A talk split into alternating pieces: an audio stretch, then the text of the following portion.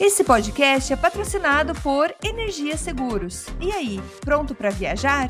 Inclua tranquilidade e segurança contratando um seguro viagem no site www.goenergia.ca.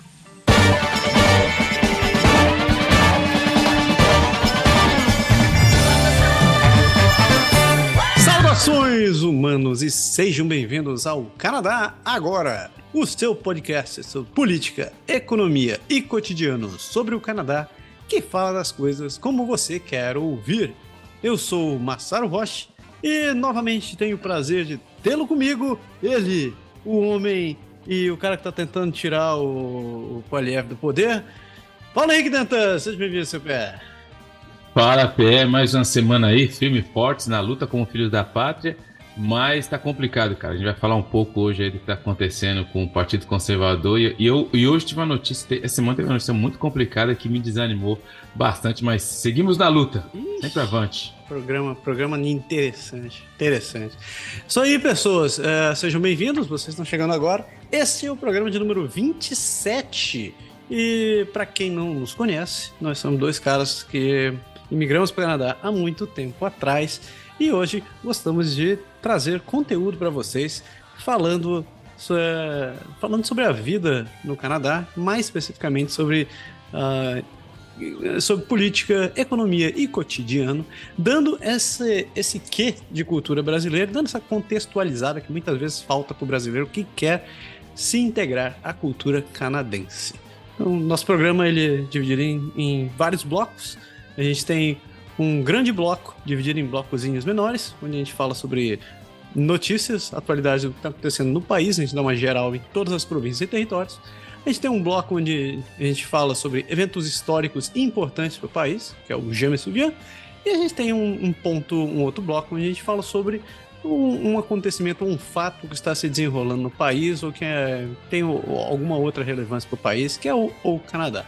E por fim, a gente tem lá no final do programa, a gente tem eventos, atividades e dicas culturais que a gente compartilha com vocês junto com os comentários dos nossos ouvintes. Mas deu, chega, chega de ficar falando, né? Porque hoje o programa tá longo. Vamos gravar, né, Super? Bora.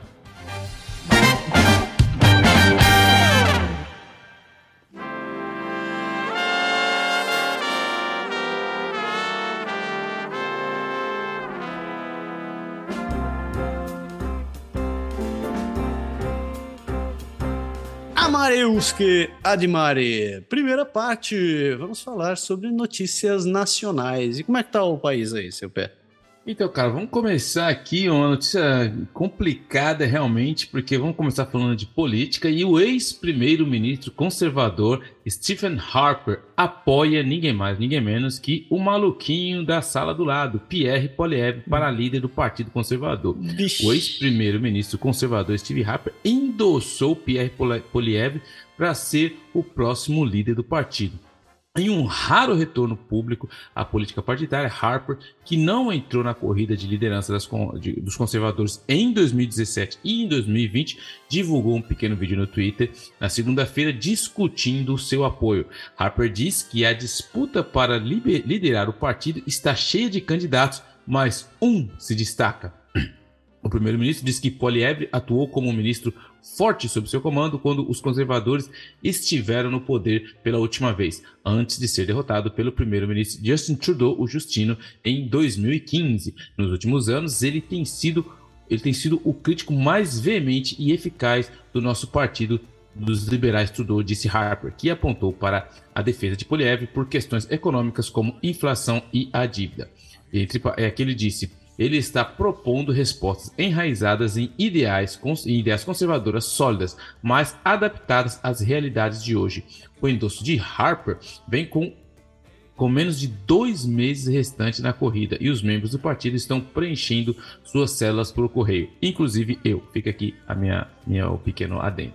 A corrida para liderar o, o ex para liderar o ex-partido de Harper foi caracterizada como uma batalha por sua própria alma e às vezes inclui alguns ataques pessoais entre os candidatos. Polievre foi criticado pelo ex-primeiro-ministro do Quebec, Jean Charest, que também é candidato na disputa pela liderança, e outros por ter ideias uh, em um tom que tornaria os conservadores incapazes de vencer a próxima eleição geral após três derrotas consecutivas. Harper, em seu vídeo de endosso, disse o contrário. O ex-primeiro-ministro diz que Poliev não só tem o apoio mais forte dentro do caucus do partido de qualquer candidato na corrida, mas é popular entre os membros existentes e está trazendo muitos votos. Ele continua: é assim que venceremos as próximas eleições federais. Ele continua: na minha opinião, Pierre fez de longe o argumento mais forte do que ele é a pessoa para fazer isso. É, Charret emitiu um comunicado após o vídeo de Harper chamando seu endosso de Poliev de entre, entre aspas aqui, uma escolha pessoal. Os conservadores só ganham quando estamos unidos. Stephen Harper foi bem sucedido em unir o Partido Conservador do Canadá. Como líder do Partido Conservador do Canadá, comprometo-me a fazer o mesmo, disse é, Jean Charest em seu comunicado. Essa corrida é sobre o futuro. Agora temos uma escolha: perder mais assentos ou aproveitar nosso impulso em todo o Canadá para ganhar um governo majoritário. E aqui eu vou dar o meu pitaco e as minhas observações. Primeira coisa, primeira coisa.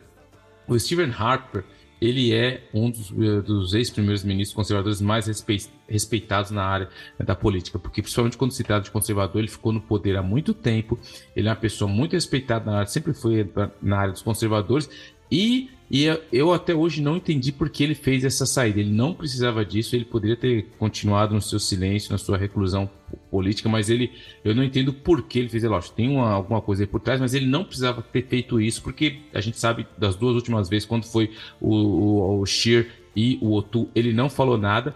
E o segundo, eu achei muito estranho ele apoiar justamente Poliev, porque o Poliev é tudo que tem de mais maluco e inspirado na direita populista americana. A gente já falou aqui sobre ele, ele querer implantar Bitcoin, de falar que os seus ministros de finanças não vão para a reunião do G7, de querer mandar embora o presidente do Banco Central. Então, assim, todo mundo está se perguntando, é lógico que existe aí uma alguma razão por trás, mas por que, que ele fez isso e ainda mais dar o apoio para o Poliev. E uma outra observação que eu queria deixar aqui é que, pelo que eu acho, essa é a minha opinião, que existe aí uma rusga meia intensa entre o Harper e o Quebec. Por que, que eu digo isso? Porque das últimas vezes que ele ganhou, é, que o Harper ganhou como primeiro-ministro do Canadá, ele, ele teve maioria sem a ajuda do Quebec, porque geralmente em política federal as pessoas falam que o Quebec, o lado do Quebec escolhe o primeiro-ministro e o lado de Ontário decide se vai ser majoritário ou minoritário. Mas da última vez que ele ganhou, ele foi majoritário sem a ajuda do Quebec e tinha algumas rusgas, porque vale lembrar que na época que o Stephen Harper era primeiro-ministro do Canadá, Jean Charest era primeiro-ministro do Quebec. Então eles passaram algum tempo, todo mundo sabe como aqui é uma federação, então as províncias têm uma sua autonomia, então rolava algumas tretas. Então, algumas pessoas acham que é um, um retorno reverso da medalha aí para o Charré, um tipo de mensagem, mas eu achei interessante também a delicadeza, porque eu achei que o, o, Harper foi indelicado em entrar na corrida nesse momento, mas eu achei que foi muito educado da parte do Charré de não contra-atacar o Steven Harper. Ele, ele respeitou todo o legado do Harper, ele simplesmente falou a posição dele e ele disse que a escolha do Harper foi uma escolha pessoal. Ele não entrou em detalhes, não entrou em ataques, mas ficou muito mal porque acabou dando aí, é quer queira quer não, um apoio muito forte quando você tem o apoio do, do maior do, dos, da, da, nossa política recente, o mais respeitado primeiro-ministro, o ex-primeiro-ministro, ainda mais do Partido Conservador. Eu fiquei descobrindo essa semana aí que vazou não, né? Foi declarar, é, eu descobri a declaração de renda de, do, do, do Poaliev, né? O cara fatura nada mais do que 17 milhões de dólares de... Cara, o que é isso? Ok, ok, né? Essa é. vida de, de parlamentar, não sabia que pagar tão bem assim, velho. É, mano. Mas, Mas é isso. Me, me preocupa o que vai acontecer. É, já saíram, por sinal, você tem ideia de como estão as apurações? Não começou? Não, não começou ainda. Os votos vão vão estão sendo enviados assim, até agosto, setembro para mandar. Ah, tem Depois vai ser é, ainda tá tão recebendo, o pessoal recebeu a célula, tem gente recebendo células ainda e uh, vai ser avaliado tudo mais para frente. Mas tem algumas pesquisas que dizem também e o Poliev está perdendo um pouco de ritmo e diz que o Charré está ganhando um pouco aí. Então, talvez seja uma. Dizem também algumas pessoas, sobre tudo isso, especulações, que seria uma, uma maneira de dar um gás novo aí na, na, na candidatura do Poliev, porque o Jean parece que está começando a, a chegar perto aí nas, nas questões, nas sondagens. Vamos ver. Ok, ok. Ainda no ramo federal, essa semana a Shopify anunciou um plano para demitir 10% da, da sua equipe. Os preços das ações da gigante tecnologia canadense Shopify caiu mais de 14% na terça-feira, no último dia 26 de julho, depois da empresa revelar a demissão de 10% da sua força de trabalho porque a empresa calculou mal o crescimento do setor de comércio eletrônico. As ações da Shopify é, fecharam em 40 dólares e 69 centavos depois que o presidente executivo da empresa, Toby Lutke, disse em um post no blog da empresa que a maioria dos funcionários foi impactada pelo corte de trabalho é, em recrutamento, além das áreas de suporte e vendas. A Shopify também eliminará funções consideradas super especializadas e duplicadas, de acordo com o CEO, bem como grupos que Lutke disseram ser, é, disse serem convenientes, mas muito distantes da construção de produtos. A Shopify não compartilhou um número total de trabalhadores afetados pelos cortes, mas uh, no circular das informações de gestão mais recente mostra que eles encerraram 2021 com 10 mil funcionários e contratados, incluindo 3 mil adicionados somente no ano passado. 10% desse total seria em torno de mil trabalhadores. A empresa está realizando os cortes porque, a, a, por causa da pandemia do Covid-19, é, ter criado um aumento na demanda de software da Shopify à medida que os, que os consumidores passaram a fazer um número maior de compras online. A Shopify acabou apostando que a quantidade de compras que as pessoas fizeram online, em vez de ir em, em lojas físicas, saltaria, saltaria de 5 uh, ah, ou 10 anos em relação às previsões pré-pandemia. Uh, o que acabou acontecendo foi que eles é, recentemente viram que as empresas estão voltando aos hábitos de compras pré-pandemia. E embora o comércio eletrônico ainda esteja é, crescendo de forma estável, o CEO disse que não representa um salto de cinco anos à frente, como eles esperavam. É, no entanto, vai lembrar que a Shopify não está sozinha nessa demissão em massa. Nos últimos meses, a Wealthsimple, a Klarna, o Twitter e até a Netflix demitiram funcionários à medida que os investidores uh, em torno das ações de tecnologia acabaram diminuindo, é, sem falar do impacto da inflação que disparou no país, né, em, em vários países, não só no Canadá, uh, eh, para níveis, pelo menos no Canadá, pra, nunca não, não vistos há pelo menos 40 anos. O site que agrega informações de demissões, o layoffs.fyi, contabilizou 401 startups globais que demitiram um total de 57.552 funcionários neste ano apenas. É, em meio a essa ampla liquidação de mercado que pesou particularmente no setor de tecnologia, os preços das ações da Shopify caíram mais de 78% desde o pico de 222 dólares e 80 centavos que eles tinham atingido no final de 2021 a empresa concluiu uma divisão de ações de 10 para 1 no início desse ano. Eles fizeram o que eles chamam de split. Né? Os cortes, juntamente com o desempenho recente da Shopify, aumentaram a probabilidade que a empresa vai reduzir suas perspectivas é, quando divulgar seus, seus últimos ganhos na quarta-feira, que acabou não saindo ainda. A empresa sugeriu anteriormente que o número de comerciantes usando o software da plata a plataforma dele seria comparável ao de 2021 e que o crescimento da receita de soluções comerciais seria mais que o dobro da taxa de crescimento da receita do ano passado. Os afetados pela demissão de terça-feira vão receber 16 semanas de indenização, vulgo 4 meses, mais uma semana adicional para cada ano que trabalharam para Shopify. A empresa também vai remover qualquer qualquer restrição de patrimônio, qualquer retenção de patrimônio e um período mínimo de tempo que os trabalhadores precisam permanecer na empresa antes que possam começar a executar suas ações. O que eles estão falando aqui é a Shopify, eles têm, quando você trabalha, muitos funcionários lá acabaram recebendo IPOs, né? Stock Options, então, opções de ações. E, em geral, essas, essas opções de ações, você tem um período mínimo que você precisa ficar na empresa para poder uh, executar a compra deles. No, no, caso que eles fizeram para esses funcionários, é que eles removeram todas as restrições de compra, esse versing period que eles chamam, né? Para os funcionários poderem fazer uso das ações que têm direito. Ah, continuando ainda, os trabalhadores demitidos terão acesso a treinamento de carreira suporte a entrevistas, serviço de elaboração de currículo e a Shopify vai cobrir alguns dos custos de internet durante o período de rescisão. Os trabalhadores também poderão manter seus móveis de escritório em casa, já que a empresa não tem mais escritório físico.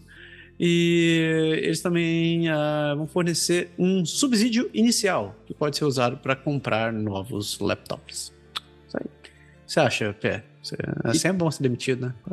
Não é não. Então, cara, um negócio que é interessante, realmente, assim, que você, vê nessa questão da, das novas equipes, empresas de internet tudo, é o ponto que o Shopify, que é uma grande empresa de vender online, tentou, na verdade, concorrer com um dos monstros aí que é too big, too fail, que é a Amazon, cara. Não adianta, todo mundo que tentou comparar a Amazon não dá. E, e eu, eu tava conversando, inclusive, quando eu vi essa notícia ontem no jornal, foi interessante que a, a jornalista ela falava, ela lia Shopify, mas você vê como era, ela lia Spotify. Aí alguém corrigia, ela falou, não, quis dizer Spotify. Ela, ela, ela, ela conseguiu errar três vezes falando do Shopify. Falou, não, porque Spotify. Não, desculpa, gente, é Shopify. Mas aí eu estava falando com a minha esposa, que a, a, todo quem lê um pouco, quem entende como começou a Amazon, eles, eles tinham previsto, quando eles começaram, anos de prejuízo. Anos uhum. de prejuízo. Então eles deram prejuízo durante muito tempo, mas eles tinham uma, assim, toda uma estrutura financeira muito bem feita. Eles conseguiram passar tudo isso e hoje, a, a, Amazon, o que, que acontece? Enquanto a, uma das maiores receitas da Amazon não é mais a venda de mercadoria, enquanto as empresas como Shopify e outras estão tentando, lutando aí para ter, eles já passaram disso, que eles já estão tão no topo que hoje uma das maiores receitas da Amazon é, na, é, na verdade, o cloud que é. eles fornecem. Então, assim, eles já estão numa outra fase. Então, assim, eles são muito além dessas empresas. Então, essas empresas estão tentando competir, competir com a, com a Amazon, acaba errando no cálculo acontecendo o que aconteceu. Provavelmente vai acontecer isso aqui no Quebec, porque no Quebec eles criaram o que eles chamam de Panier Bleu, que é o Basket Blue Basket, que é para é, tentar apoiar a venda de das empresas locais. Mas, cara, de novo, quando você entra para competir com a Amazon, é mais ou menos a mesma coisa que aconteceu com os pequenos mercados que estavam quando chegou o Walmart. O Walmart varre tudo, ele é como um buraco negro, acaba levando tudo que está junto e é complicado demais. Infelizmente, muitas pessoas aí vão ter que se realocar. É difícil, é difícil. É, o, o, crescimento, o crescimento da Shopify, é, essa meta da Shopify de, de, de crescimento é, foi realmente muito, muito agressiva. É, hum, eles, eles acabaram adotando algumas políticas bem bem é, agressivas. Bem agressivas, de novo, não queria dizer agressivo de novo, mas por exemplo, eles se tornar, eles acabaram devolvendo os prédios uh, aqui em Orwa, onde funcionavam a sede do emprego, botaram todo mundo para trabalhar remoto. E isso Uh, é, a empresa é conhecida por tomar algumas atitudes assim bem extravagantes, uhum. né? mas é, em termos de resultado, acabou sendo, é, infelizmente, é, eu sinto por todo mundo que acabou sendo demitido por aí. É, mas enfim. Uh, continuando no âmbito nacional, essa aqui é interessante, seu pé. Uh, metade dos canadenses são culpados de agressão no trânsito. Metade? Por metade. 50%. Uh, é, uma nova pesquisa diz que 51% dos canadenses se envolveram em comportamentos de raiva no trânsito. E 78% testemunharam algo, coisas do gênero. A pesquisa que foi realizada pela Leisure, em nome da Rate.ca, também descobriu que 28% dos canadenses já viram um acidente devido a um descontrole na direção das pessoas. A pesquisa também diz que os homens são mais propensos do que as mulheres a se envolverem em gestos obscenos, né? 17% contra 12%. Uh, além de abaixar a janela e gritar, 10% dos homens fazem isso, contra 6%, e parar um veículo e sair para porrada. 4% do homem, dos homens versus 1% das mulheres. Ainda achei bastante 4%. Lá em Itaquera deve ser bem alto essas coisas. Né? Ah, né? Itaquera, velho. Itaquera o sistema é diferente. O sistema é bruto, eu diria o filósofo itaquerense.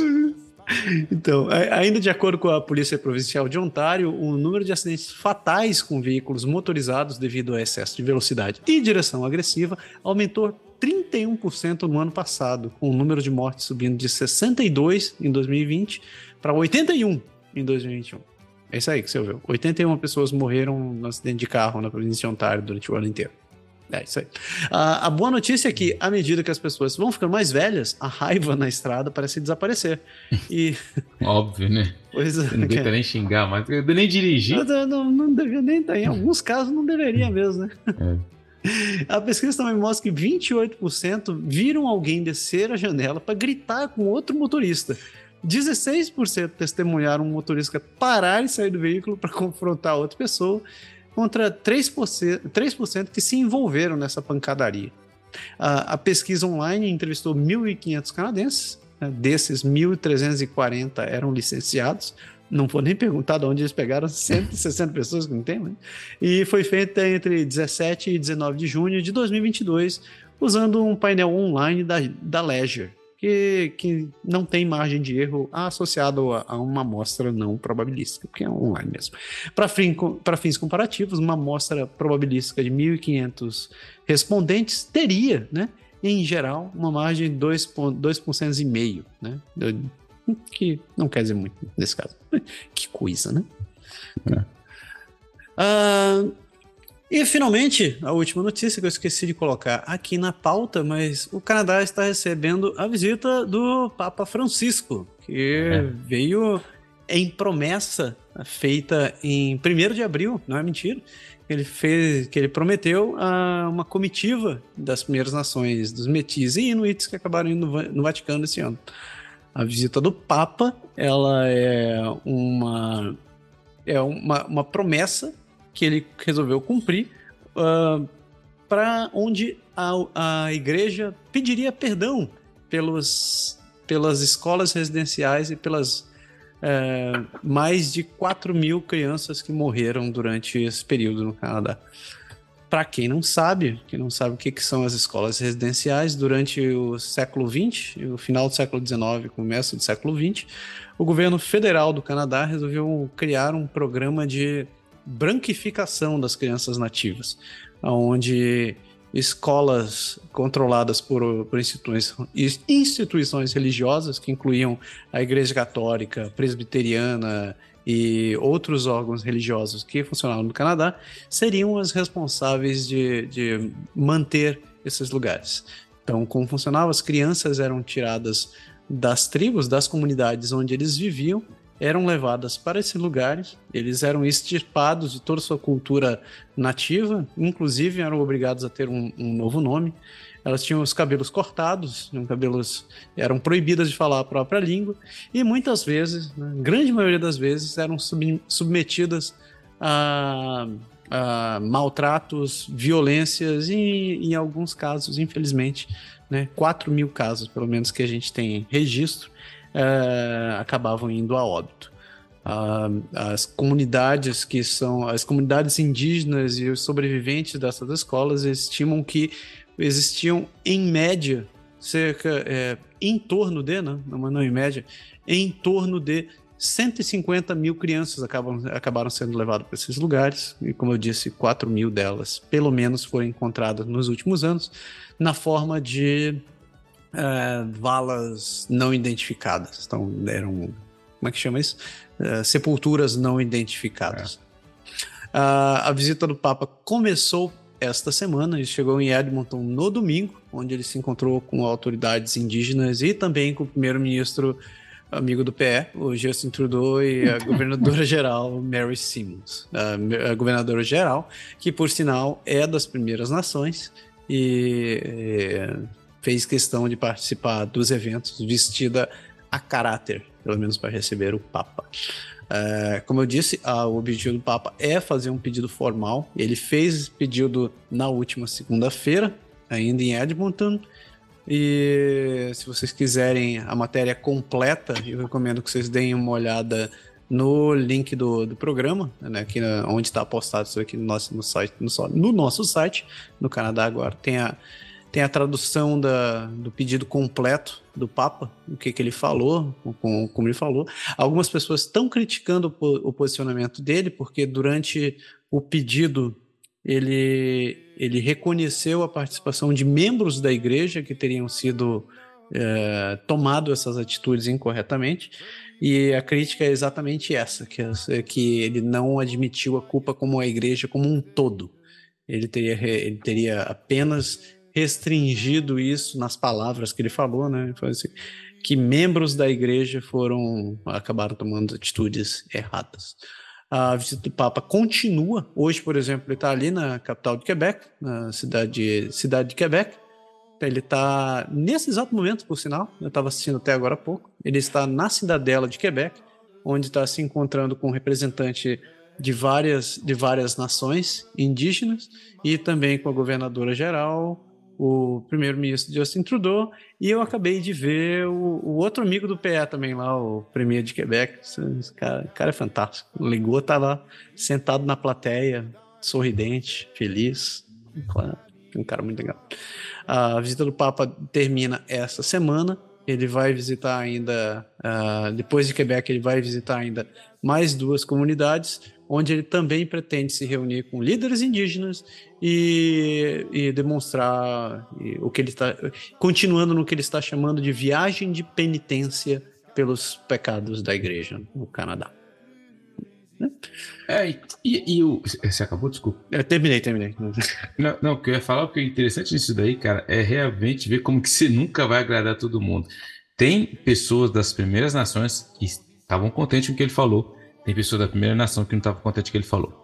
Tem os jornalistas, e é interessante você ver o Quebec. Porque o Quebec, a gente já falou aqui, toda essa diferença, esse problema que tem com a Igreja Católica, que os caras, a mídia está preocupada com a quantidade de espaço que tinha lá em Edmonton e se não tinha muita gente. Ou seja, os caras não têm o que falar e, e fica. Enfim, eu, eu, eu, vou parar por aqui. Outro ponto interessante é que a, só se fala nisso no Papa aqui no Canadá, a visita do Papa, estão missões especiais, liga a televisão, está acompanhando passo a passo do Papa.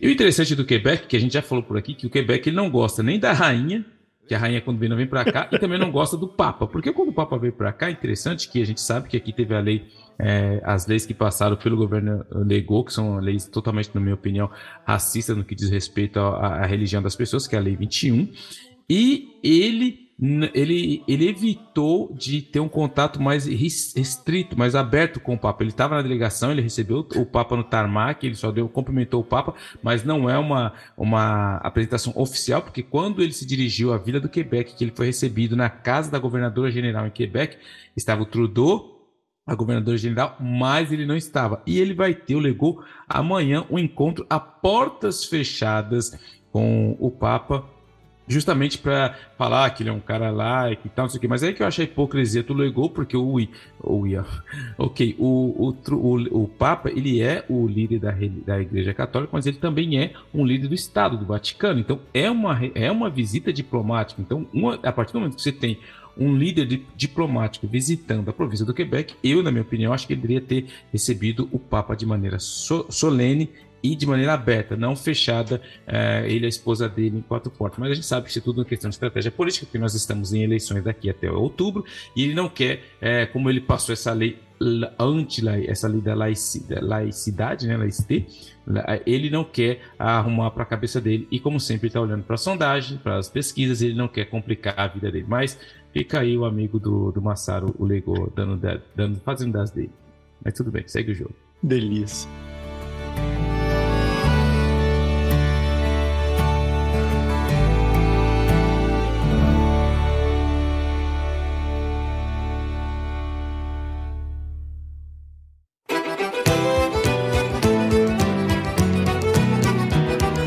Mariuski de Mari. Segunda parte. E agora a gente dá o nosso rolê pelos territórios. Né? A gente começa ali por cima, sempre pela costa leste. Começamos em Nunavut, onde um centro de saúde foi fechado por falta de pessoal. Parece que eu nunca ouvi essa história nesse país. Isso parece raro aqui.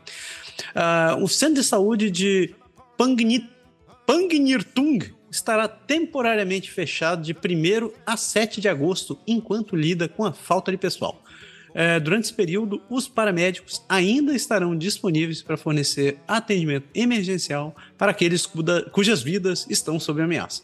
As chamadas para o centro de saúde serão direcionadas para serviço de suporte virtual e online ou poderão ser encaminhadas automaticamente para outras comunidades. Pode haver atraso no telefone para quem precisa de atendimento médico, mas é recomendado que, o, quem, que você permaneça na fila, não desligue. Sua ligação é muito importante para nós.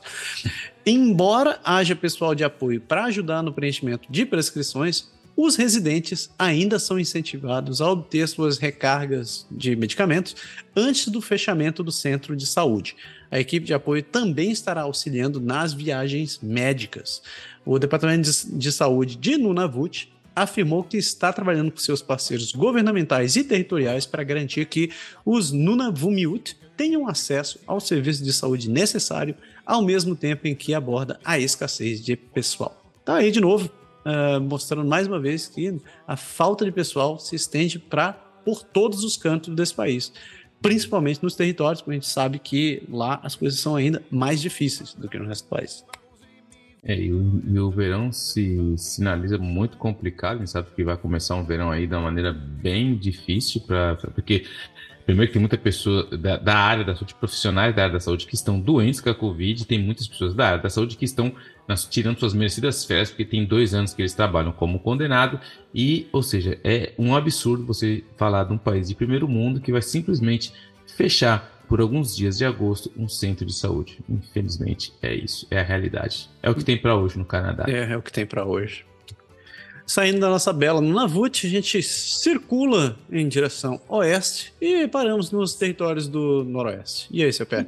Então, nos territórios do noroeste, uma coisa assim muito cute, muito legalzinha, porque são caixas de assinatura de bem-estar mental gratuitas para jovens dos territórios do Noroeste. O governo do território do Noroeste acaba de lançar sua terceira caixa de assinatura gratuita de saúde mental e bem-estar para os jovens de, de, dos territórios do Noroeste. Essas caixas estão sendo disponibilizadas para jovens e organizações que atendem jovens com parte, como parte da campanha Minha Voz minha voz, minha escolha para o bem-estar juvenil. A caixa inclui uma variedade de recursos de saúde e bem-estar mental, como materiais específicos de tópicos, bem como atividades individuais em grupo, como folhas para colorir e kits de atividades de artistas tudo relacionado com as pessoas dos territórios do norte. Existem cinco caixas de assinaturas diferentes para cada um, com um tema exclusivo. A primeira foi sexo, saúde sexual, a segunda relacionamentos saudáveis, a outra foi enfrentamento saudável, a outra automutilação e suicídio e uso de substâncias e saúde mental. O tema das caixas desse mês é Enfrentamento Saudável, a campanha de marketing social que fornece aos jovens do território do Oeste informações para influenciar positivamente suas escolhas e comportamentos relacionados ao seu bem-estar mental. As caixas de assinaturas gratuitas contêm recursos sobre uma variedade de tópicos e saúde e bem-estar projetada para jovens entre 13 e 18 anos. E achei isso aqui muito interessante. Eu gostei dessa notícia porque porque, é, principalmente eu que venho, não sei se as pessoas também mais velhas, a gente que vem do Brasil, que vem é, lá do fundo da Zona Leste, ah, quando a gente fala de jovens com um problema de saúde mental, sempre foi um tabu. Sempre foi o tipo de coisa que no Brasil se fala, meu, eu, eu, a gente tinha sempre, ah, aquele cara ele é meio maluco, ele é louquinho, ele é assim. A gente tem, a gente tem esse tabu e, e às vezes as pessoas carregam, infelizmente, cargas psicológicas enormes e a gente não sabe nem lidar com isso, a gente não sabe nem tratar, a gente não sabe nem falar. E quando essas pessoas se tornam adultos, a gente vê muitas, muita frustração, a gente vê muitos problemas no relacionamento é, com drogas, a gente acha que foi simplesmente uma pessoa que deu errado. Ah, ele tomou as escolhas erradas e às vezes não é, porque a saúde mental é um tabu enorme no Brasil. Eu acho que aqui é muito menos, pelo menos no trabalho, as pessoas que eu convivo aqui, todo mundo fala: não, eu já fui no psicólogo, eu faço análise.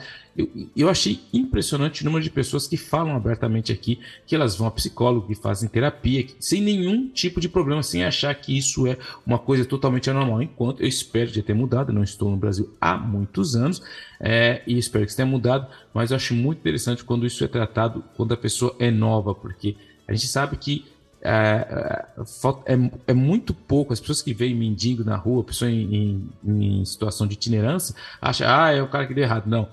Todo mundo está sujeito. Depende de uma situação que às vezes é mais frágil do que você imagina para você chegar nesse tipo. Enfim, fica aqui meu conselho para você que ainda tem esse pensamento, como eu tinha antigamente, sobre a saúde mental. Muito bom. Eu não tenho. Não, eu, eu voto com o relator. Isso aí. não tem nada a acrescentar.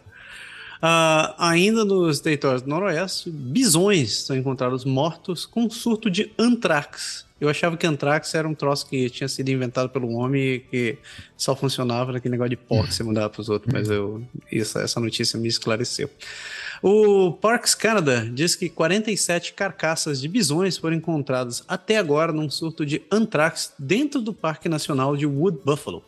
É, em anos anteriores, surtos de anthrax nos territórios Noroeste resultaram na morte de centenas de animais. Normalmente, de acordo com o, Par o Parks Canada, o rebanho de Wood Buffalo é de, é de, cerca de 5 mil animais. Segundo o superintendente do parque, Jean Morin, o número de bisões mortos ainda não parece ter um impacto significativo no rebanho como um todo. Urra, 47 ah, bichos morreram.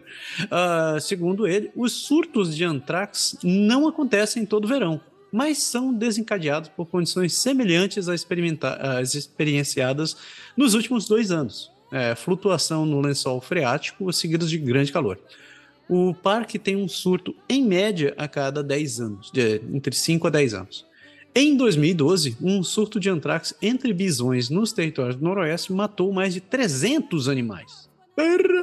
As carcaças, né, os corpos dos animais, estão aparecendo no extremo sul do parque, várias áreas próximas ao Peace River, a Sweetgrass Station, a área de Trident Creek and Meadows e a junção de Peace Point com a antiga Garden Reef Roads, todas foram fechadas.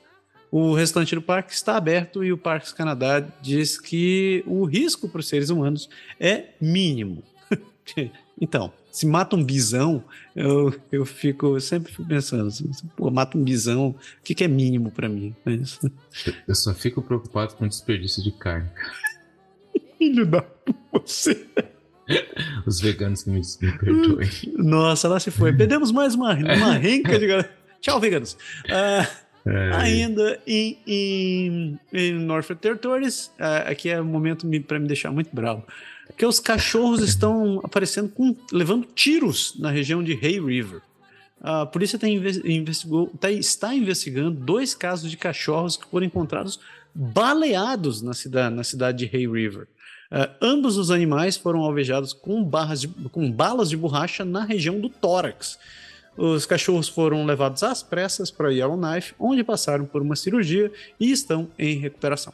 A RCMP está procurando os culpados, mas ainda não tem atualizações. Eu, antes, antes de deixar você falar, eu gostaria de dizer que se você for uma pessoa que está dando tiro nos cachorros, assim, antes de você fazer isso com a UAU, eu recomendo que você faça o seguinte: se você for homem, se você for homem, faça, faça o seguinte experimento: tire a roupa, fique pelado, assim, nu, nu, se agache e deixe a sua região escrotal balançando.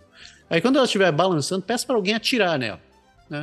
aí, se doer, aí você pensa mais ou menos o que pode estar acontecendo com o cachorro. Não que você vai atirar no, no saco dele, mas é, só lembre de mim quando você estiver fazendo isso. E se você for mulher e estiver fazendo isso com, com o pobre do Uau faça a mesma coisa, mas faça com seus seios. Deixe usar a mostra assim e peça para alguém atirar queima-roupa. Né? Fazer isso com o pobre do Uau Muito obrigado. Tirei, tirei o peito do Puck. Enfim, mano, não tenho nada a acrescentar, só acho que isso é uma, uma covardia com, com o animal. enfim, cara, o Massal já deu o recado aí, segue Cacete, essas coisas me tiram do sério. e saindo dos territórios do Noroeste, deixando esses malucos ficam atirando em cachorro em Hay River, a gente chega no nosso ponto final dos territórios, ali em Yukon, onde, olha só, pé. Hum, primeiro caso de varíola de macaco apareceu em Yukon. O caso foi relatado pelo Dr. Sudit Hanade, diretor médico de Yukon, no último dia 22 de julho.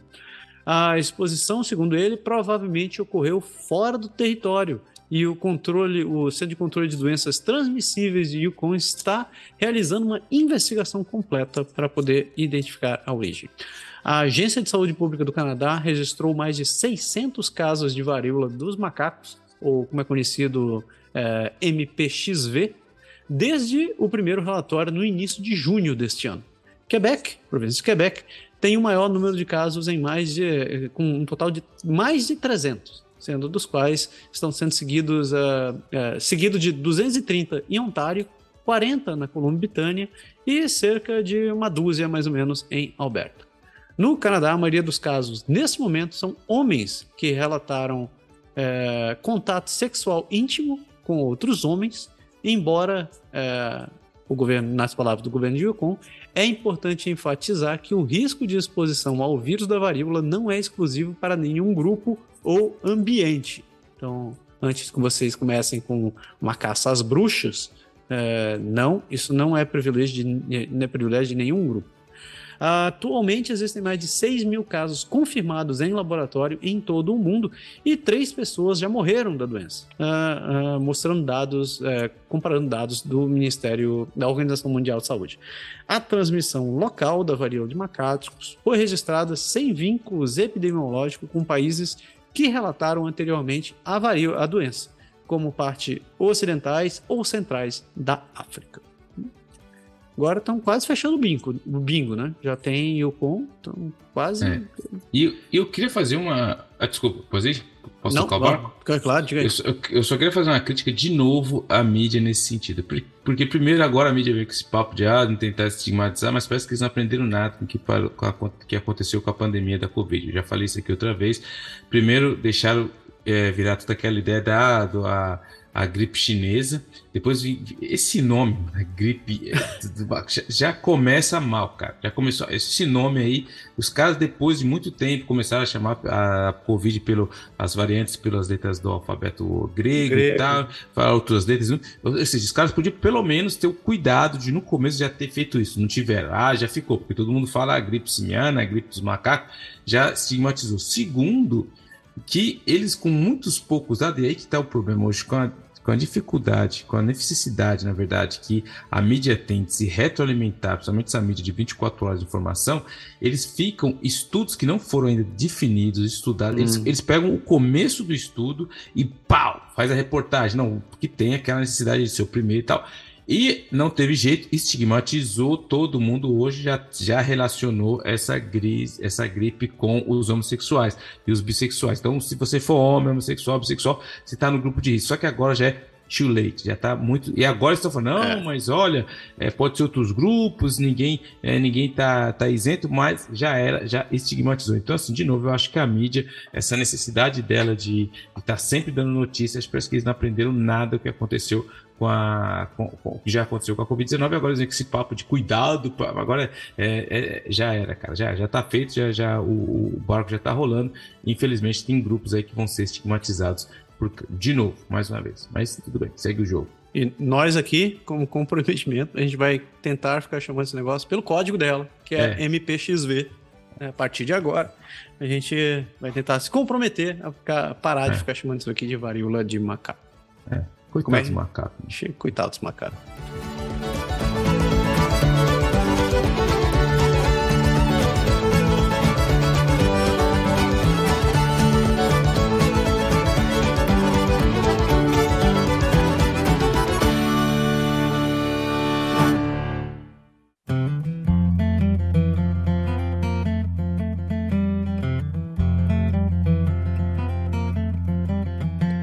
Amareuske Ademare! Chega, vamos começar nossa viagem de volta. Começamos ali pela querida British Columbia, a pérola na coroa da rainha. Daí, seu pé. British Columbia, essa aqui é uma notícia que me deixa muito feliz porque eu tô nessa categoria, não, mentira. Ultramaratonista de Alberta estabelece novo recorde após correr pelo Canadá em menos de 68 dias. Eu e o Massaro vamos começar aqui uma campanha para bater esse recorde. Quanto, quanto que a gente tem que correr? 68 dias. O. Canadá. David Proctor ficou emocionado quando alcançou uma multidão animada de familiares e apoiado- apoia- apoiadores em British Columbia na quinta-feira, de 67 dias e meio depois de partir em uma corrida literalmente de cross-country de St. John's em Newfoundland e Labrador até a outra ponta do Canadá. Esse fez realmente o Amask, o Amask Usk Ademari. O, o, a- o ultramaratonista e massoterapeuta de Okotoks, Alberta, parece ser o novo detentor do recorde de velocidade do Cross Canadá, quebrando o tempo anterior, que foi de 72 dias e 10 horas, estabelecido por Al Howie em 1991. Ou seja, o cara passou 72 dias atravessando o Canadá. É cansativo, disse Proctor, que tem 41 anos, rindo quando perguntado como estava se sentindo depois de chegar à linha de chegada no Beacon Hill Park, em Victoria. Sinto que estou no topo do mundo, disse ele, abençoado por ter essa oportunidade e grato, acabei de ver o país mais bonito do mundo. E ele deixou os pais dele muito orgulhosos, porque a Randy e a Nancy Proctor, que são os é, dos pais dele, disseram que ficaram muito felizes em ver seu filho alcançar um objetivo tão elevado. Não é incrível? disse Randy. Eu não acho que um corpo humano poderia fazer isso, mas o filho dela fez. E só quero dar a ele o maior abraço de todos os tempos, disse Nancy pouco antes de Dave chegar. Estou muito orgulhoso dele. Esta foi a segunda tentativa do corredor de bater o recorde de Howard. Ele partiu na direção oposta em 2018, mergulhando seu chapéu de cowboy no Oceano Pacífico e saindo de vitória, mas depois de 32 dias na estrada, uma lesão nas costas que sofreu pouco antes da corrida fez que ele teve que desistir e ele foi forçado a parar. Ele rompeu um disco um dia antes de começar, disse Nancy Proctor, ele chegou do outro lado de Winnipeg e finalmente teve que desistir porque o seu corpo começava a se arrebentar. Proctor disse que o trecho mais difícil da corrida desse ano foi por Ontário, mas uma conversa com Fred Fox, irmão do atleta Terry Fox, aqui eu faço um parênteses, se você acompanha nossos programas, você sabe quem é a lenda Terry Fox, que é o, na verdade, que correu a Maratona da Esperança de Coscrout para arrecadar dinheiro para a pesquisa do câncer, e o apoio de amigos de membros da equipe que o ajudaram ao longo do caminho, o manteve motivado enquanto ele se esforçava através da província em, durante os 20 dias. Terry Fox ensinou a todos os canadenses o que são o que é garra e determinação e que você pode realmente fazer qualquer coisa desde que tente e de, tenha tentado de tudo e dar tudo de si mesmo. Proctor e a sua equipe partiram no dia 15 de maio de Silana Ladene, líder da equipe de Proctor e também namorada dele. Ele correu em média de 105 a 107 km por dia, principalmente ao longo da rodovia Trans-Canadá. A etapa final, na quinta-feira, foi de 34 km do terminal de Balsa de Swartz Bay até o centro de Victoria, na ilha de Vancouver. Dado que é uma tentativa de recorde de velocidade, você quer ficar o mais próximo possível da última rota de Al Howe, que ele percorreu em 1991, disse a Ladene. Isso ele já tinha uma longa lista de realizações aí no currículo dele. Essa é apenas a mais recente conquista de Proctor em corrida de longa distância. Ele também detém recordes canadenses para a maior distância corrida de 24, 48 e 72 horas e um recorde mundial para a maior distância corrida em esteiras em 12 horas. Laden disse que Proctor treinou durante anos para realizar o que era um sonho para toda a vida, mas também exigiu disciplina séria e muita força mental. Por 67 dias, ele acordou às 4 da manhã, comeu pouco, um pouco de, de aveia antes de sair para a estrada. Ele corria de 10 a 20 quilômetros de.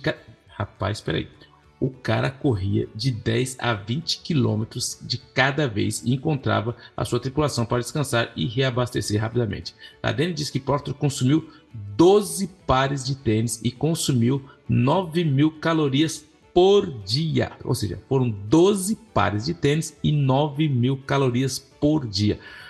O, a fim de manter a sua é, ingestão de caloria, Proctor disse que comia na, em padarias enquanto atravessava o país. Aí, o cara, gente boa, mano. Ele come aqueles pão de canela redondo lá que é muito bom. e ele diz que ainda não está cansado nem enjoado disso. E disse que na quinta-feira, mas ele está ansioso para comer uma salada logo depois terminar. Então aí, ó, se você é um ultramaratonista ou tem o sonho de se tornar ultramaratonista e conhecer o Canadá de uma ponta a outra, vai te custar aí mais ou menos 12 tênis e você vai perder 9 mil calorias por dia. Fica aí os meus parabéns e toda a minha admiração ao nosso grande amigo David Proctor, um verdadeiro ultramaratonista. Salva de palmas, salva de palmas. Salva de palmas, salva de palmas, cara. Muito bem. Só que só tem uma coisa, Pé, nunca vai funcionar para mim. Por quê? Porque ele comia mingau, eu não gosto de mingau de aveia, velho. É a única coisa que não ia dar certo pra mim. Tá bom, pode escolher outra coisa, mano. Como que é o, o gru? Como é que eles comem aqui? Parece o gru, sei lá. Eu não sei, esse troço estranho, então. É, é um troço estranho.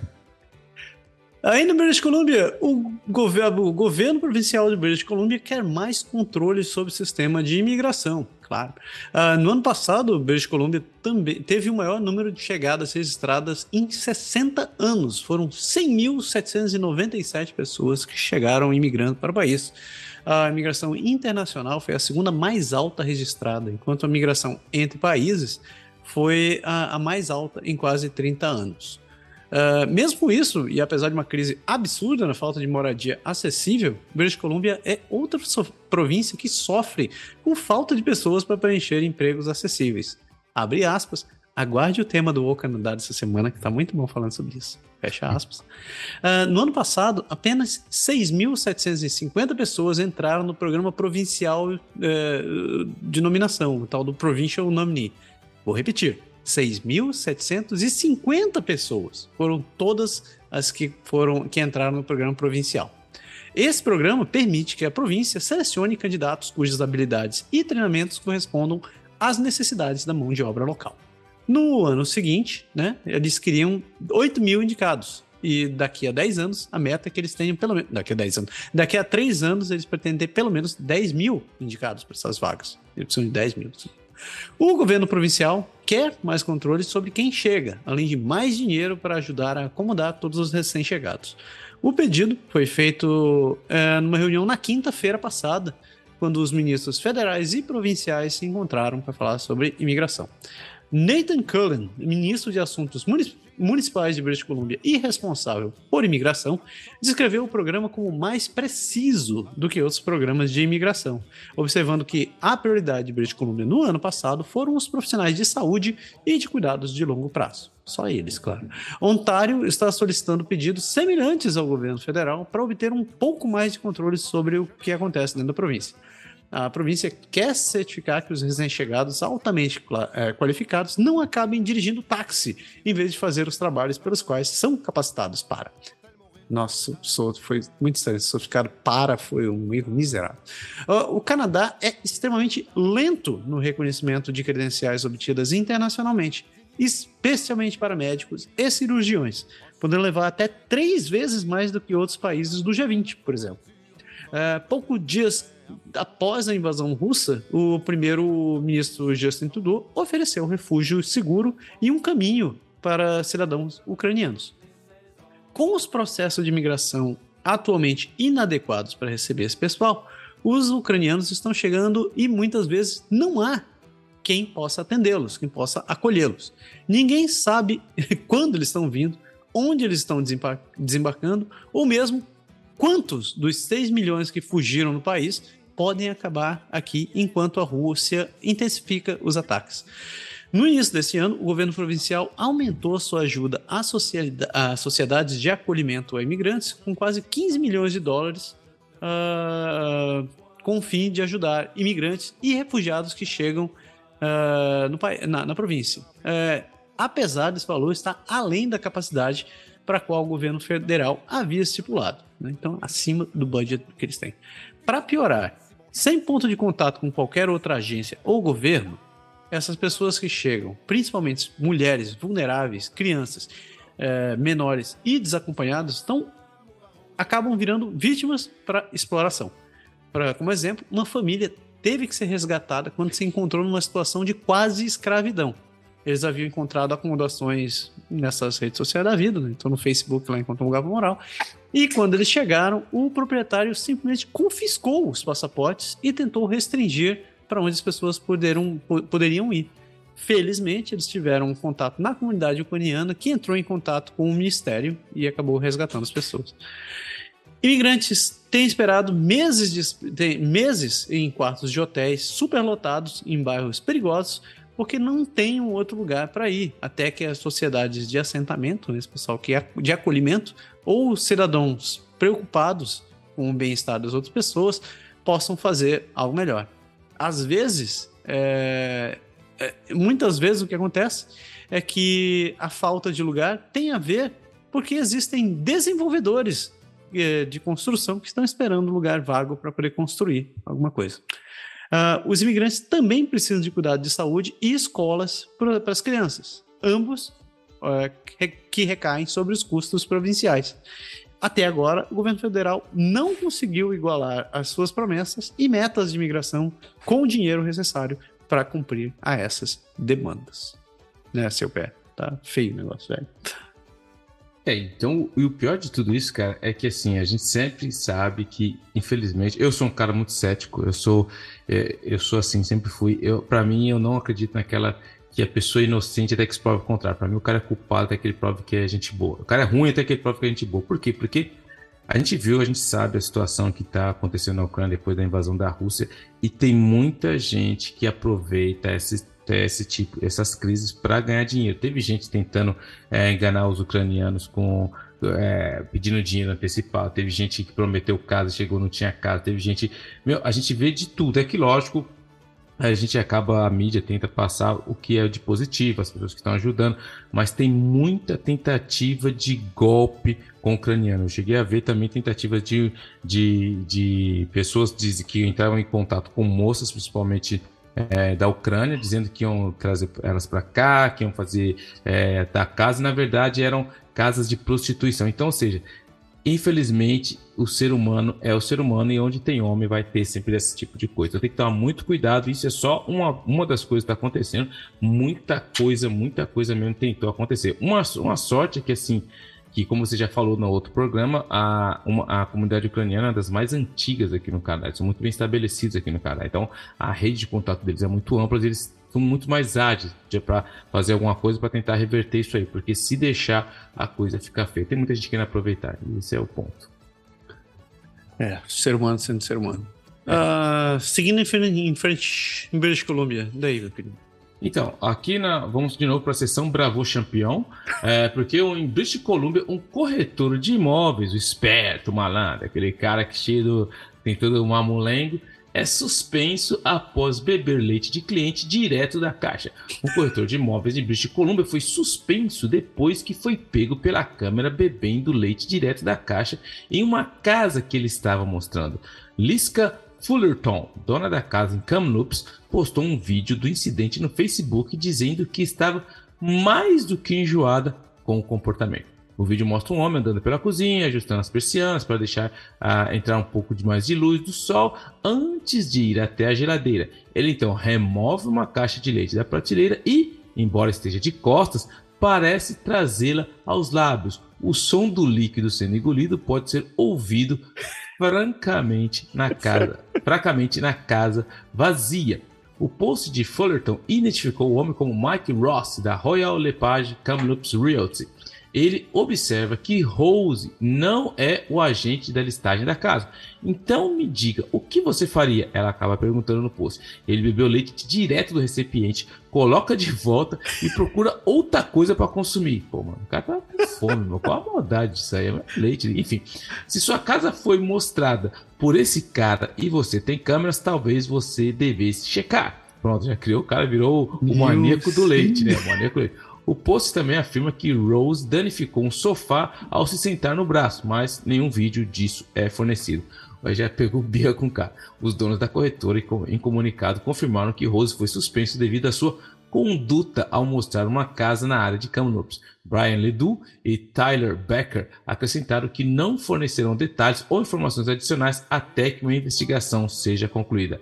Aqui fica a, a, a diz: nossa corretora leva muito a sério as ações dos corretores de imóveis que trabalham conosco. Todos os corretores de imóveis assinam um código de conduta e, por meio da Canadian Real Estate Association, são mantidos em um alto padrão de ética, diz a Royal Lepage.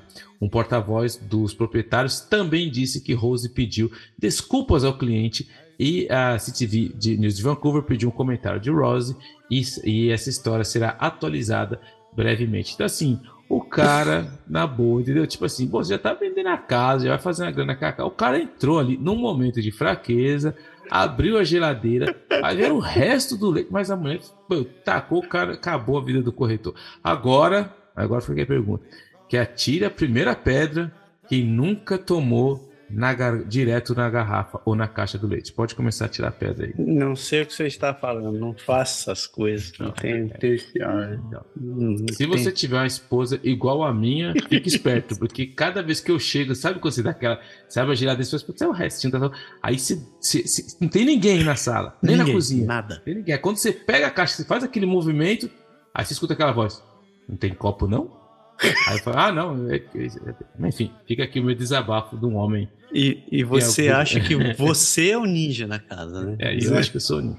Mas eu espero, eu espero que não seja, seja o único a sofrer desse harassment, como é que fala em português? É, é, é, assédio. Esse, esse, tipo de assédio da minha esposa. Assédio por não poder tomar o resto do leite ou do suco na caixa. Mas eu acho que eu, que dureza. Eu tava pensando, né? Eu não sei o que, qual a pira que dá nessas pessoas, porque eu só posso achar que é um momento de insanidade temporária. Tem cara que faz isso, tem uns que, que urinam na pia. Você é, cara que, tem uns doente. muito doente, cara, assim, do nada. E, e, o cara é tão doente, principalmente hoje, né, cara? Na era da, da do, do 1984, onde todo mundo tá de toda casa. Você vai colocar a sua casa, cara, pra você vai meter uma cama. Você não vai. Sim. Enfim, não, não. O cara achou que ele estava sozinho no mundo. Esqueceu que The Big Brother is watching you.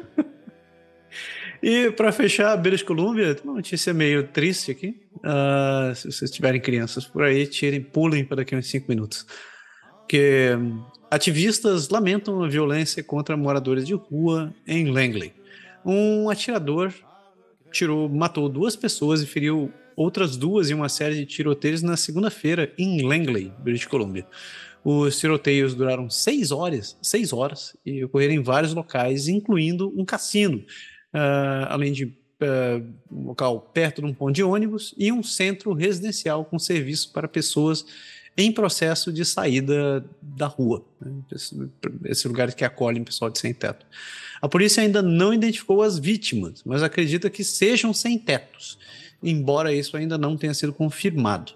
A polícia também não estabeleceu um motivo para a violência no subúrbio de Vancouver, mas diz que o homem que matou a tiros, uh, Jordan David Goggin, de 28 anos, foi o assassino a falta de moradia é inerentemente perigosa, de acordo com o Canadian Alliance to End Homelessness. As estatísticas mostram que as pessoas sem teto têm nove vezes mais chance de serem assassinados do que aqueles que não têm, não são sem teto, não são sem teto, que têm teto. Uh, enquanto que as mulheres têm 70, 75% das mulheres que precisam de moradia dizem ter sido vítimas de violência, eh, de acordo com essa organização. O presidente do grupo o, aponta que a pobreza e as políticas de habitação são o centro principal do problema.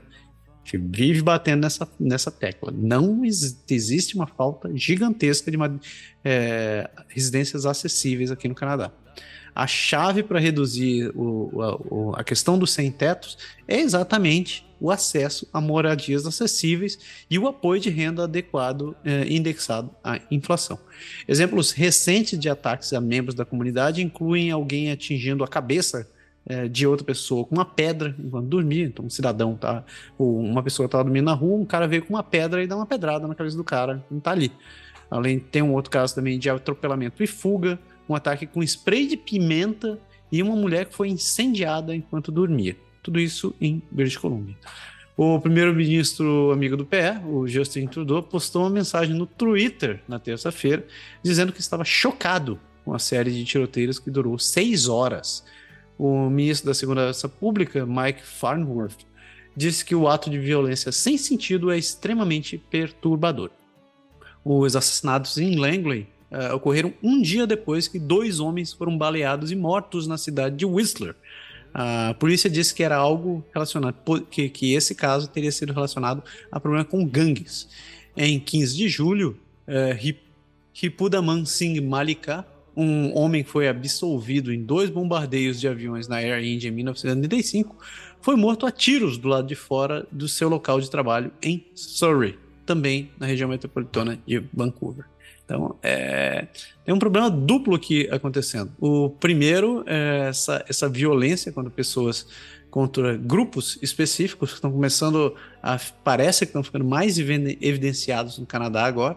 Durante a pandemia, a gente viu muito ataques a asiáticos, é, tiveram uh, ataques a restaurantes, escolas ou estabelecimentos comerciais de asiáticos durante a pandemia, exatamente por causa dessa história que você falou aí que da estigmatização do, do vírus, porque diziam, ah, era o vírus chinês, etc e tal, então as pessoas é, com, com pouca ou nenhuma noção na cabeça resolveram, uh, resolveram que agredir e tentar matar as pessoas asiáticas seria a cura para a doença, mas também não é um caso é, exclusivo a esse grupo. Não faz muito tempo que teve aquele ataque a uma mesquita na cidade de Quebec, onde um cara foi lá e resolveu matar as pessoas quando estava em horário de oração. Foi lá e saiu atirando, matou um monte de gente. Tem é, ataques parecidos a comunidades é, é, ju, ju, ju, judias, judaicas, judaicas aqui no Canadá, com ataques a, a sinagogas, e, é, depredação também, com pichações e coisas parecidas. E agora a gente também, agora não, né? E, e estão brotando agora mais casos de ataque a pessoas sem teto, pessoas em necessidade de rua. Então, é, é, esse é o primeiro problema. O segundo é essa violência insana que está acontecendo em British Columbia, que eu não sei o que está rolando, velho, mas tá ensandecido. Toda semana tem um tiroteio, alguém está morrendo em, em British Columbia. Isso aqui está parecendo o Cidade Alerta já, que é o Vancouver Alerta, nessa altura do campeonato. É, é, aqui no, no, Montreal Norte também, no, Canadá, no Quebec em geral, a gente já falou sobre isso, mas a violência com arma de fogo tem crescido muito e tem realmente inquietado a, as autoridades, porque outra vez eles pegaram um drone, porque dizem que muito da arma que vem para cá, para o Canadá, vem legal dos Estados Unidos. Assim, tem um monte de coisa sendo feita nesse sentido, mas vamos ver aí quando vai ser os resultados. Mas é, fica evidente que os números começam a ficar bem preocupantes. Saindo de British Columbia, seguimos em direção ao oeste, cruzamos, cruzamos as montanhas das Rochotas e chegamos em Alberta, onde, atenção, pais, por favor, é, mães, prestem atenção, porque a polícia está investigando uma tentativa de aliciamento de uma criança. A polícia de Calgary diz que está investigando uma tentativa de um homem que tentou atrair um menino para é, no, no sudeste da cidade. O menino relatou que um homem tentou levá-lo para um veículo descrito como uma van branca na comunidade de Walden, no sudeste, na segunda-feira, eh, de acordo com a polícia. Os oficiais disseram que o menino e seu cachorro estavam lado de fora, no gramado da frente da sua casa, no quarteirão 100 da Walden Mills uh, Southeast, por volta das 3h20 da tarde, quando o homem ve do, no veículo se aproximou. O menino teria dito aos investigadores que o homem, que estava sozinho na van, abriu a janela do lado do passageiro e disse para ele entrar no veículo. A criança recusou e foi para casa com seu cachorro, onde contou à mãe sobre a, inter a interação. A mãe denunciou para a polícia. No final da noite de terça-feira, a polícia disse que localizou o motorista da van graças a dicas do público, mas ele não está preso e não enfrenta nenhuma acusação. A polícia continua a investigar as circunstâncias que levaram à interação com a criança. Uh, a polícia ainda pede que qualquer pessoa com informações sobre o incidente que ligue para a linha não emergencial 403 266 1234 ou envie dicas anonimamente através do Crime Stoppers no 1 800 222 8477 ou no site calgarycrimestoppers.org. Eu tenho uma coisa pra falar aqui, rapidinho. É, você, você que tem crianças pequenas, a gente, a gente vive, vive e mexe, a gente fica dando essa dica aqui para você que comunicação é o melhor treinamento, é, é, a melhor é a melhor receita para você prevenir qualquer coisa. Essa criança ela foi, ela conseguiu agir é, de maneira é, de maneira correta. Né? Então você nota que ela é, deve ter tido essa orientação dos pais, que no primeiro, no, no, primeiro sinal da, de alguém chamando ele para fazer uma coisa, ele entrou, disse não, entrou e contou para a mãe. Esse é, é, aquela velha história, né? Não fale com estranhos, meu filho, mas não é, não é questão do não fale com estranhos, é aquela história, fique atento ao mundo ao seu redor. Então, você orientar os seus filhos, é, orientar seus sobrinhos, né? orientar seus netos, é muito importante, porque infelizmente tem muita gente escrota nesse mundo, muita gente que, que tá pensando em fazer maldade, que não tem um bom senso por aí. E as crianças precisam sim ser orientados. Você não pode deixar a sua criança, o seu filho, o seu neto, o seu sobrinho, ser alguém alienado. Você precisa orientar que sim, infelizmente existe perigo no mundo e você precisa ficar atento para as coisas. Não é uma questão de meter medo, mas é uma questão de orientar. Né? Como eu continuo dizendo, criança não é um bicho estúpido eles só estão em processo de aprendizado. Então, você tem que ser capaz de orientar suas crianças. Tem algo a adicionar isso quero Não, você falou tudo. Prevenção, a, a, comunicação é a melhor prevenção. Assim, você tem que ensinar que sim, as pessoas é, elas estão vivendo num mundo que infelizmente tem pessoas que têm más intenções. Eu sempre falo com, as, com a minha filha, as minhas filhas, a mais velha principalmente, eu falo assim: se você não conhece, não, não tem conversa, não tem conversa. Ah, tudo bem, mas tem que saber se chegar alguém perto, chama, grita. Você tem que ter um, um, uma comunicação muito grande, porque aqui tem muita gente, não aqui no mundo inteiro, tem muita gente ruim querendo fazer maldade com criança. É lógico que a grande maioria, não quero criar não, não pânico aqui, mas a grande maioria das pessoas são muito boas, mas sempre tem essa minoria doida, que nem aqui. A gente sabe que vira e mexe acontece casos é assim, então você tem que ficar atento. Seu filho, você não vai poder proteger ele 24 horas por dia, então você tem que dar as ferramentas. E uma das ferramentas é a boa comunicação para na hora que precisar, ele vai fazer a coisa certa. É isso aí. Aí, aí Alberta, daí seu pé. Vida rural, vida rural. Compartilhar é cuidar. Como o programa está tentando reter jovens talentos da construção na zona rural de Alberta. Três associações de construção criaram um programa de compartilhamento de trabalhadores em uma tentativa de incentivar os jovens trabalhadores da construção a permanecerem na zona rural de Alberta e até agora está funcionando. Uma variedade de fatores pode afetar a indústria da construção na zona rural de Alberta, com como a natureza do trabalho de um projeto, uma força de trabalho envelhecida e um número limitado de pessoas que se mudam para as comunidades, diz o porta-voz do Ministério de Trabalho de Imigração, a CBC News. Mas, quando Don John Digman notou jovens talentos deixando a indústria da construção em Medicine Hall Alberta, ele sabia que tinha que agir. Há muitas crises na indústria e pessoas são demitidas, disse Digman, diretor executivo do Medicine Hat Construction Association. Eles talvez não eles talvez vão para uma das acomodações maiores em Edmond, Calgary e às vezes eles não voltam. A é, fez a parceria com a Grand Prairie Construction Association e a Alberta Construction Association.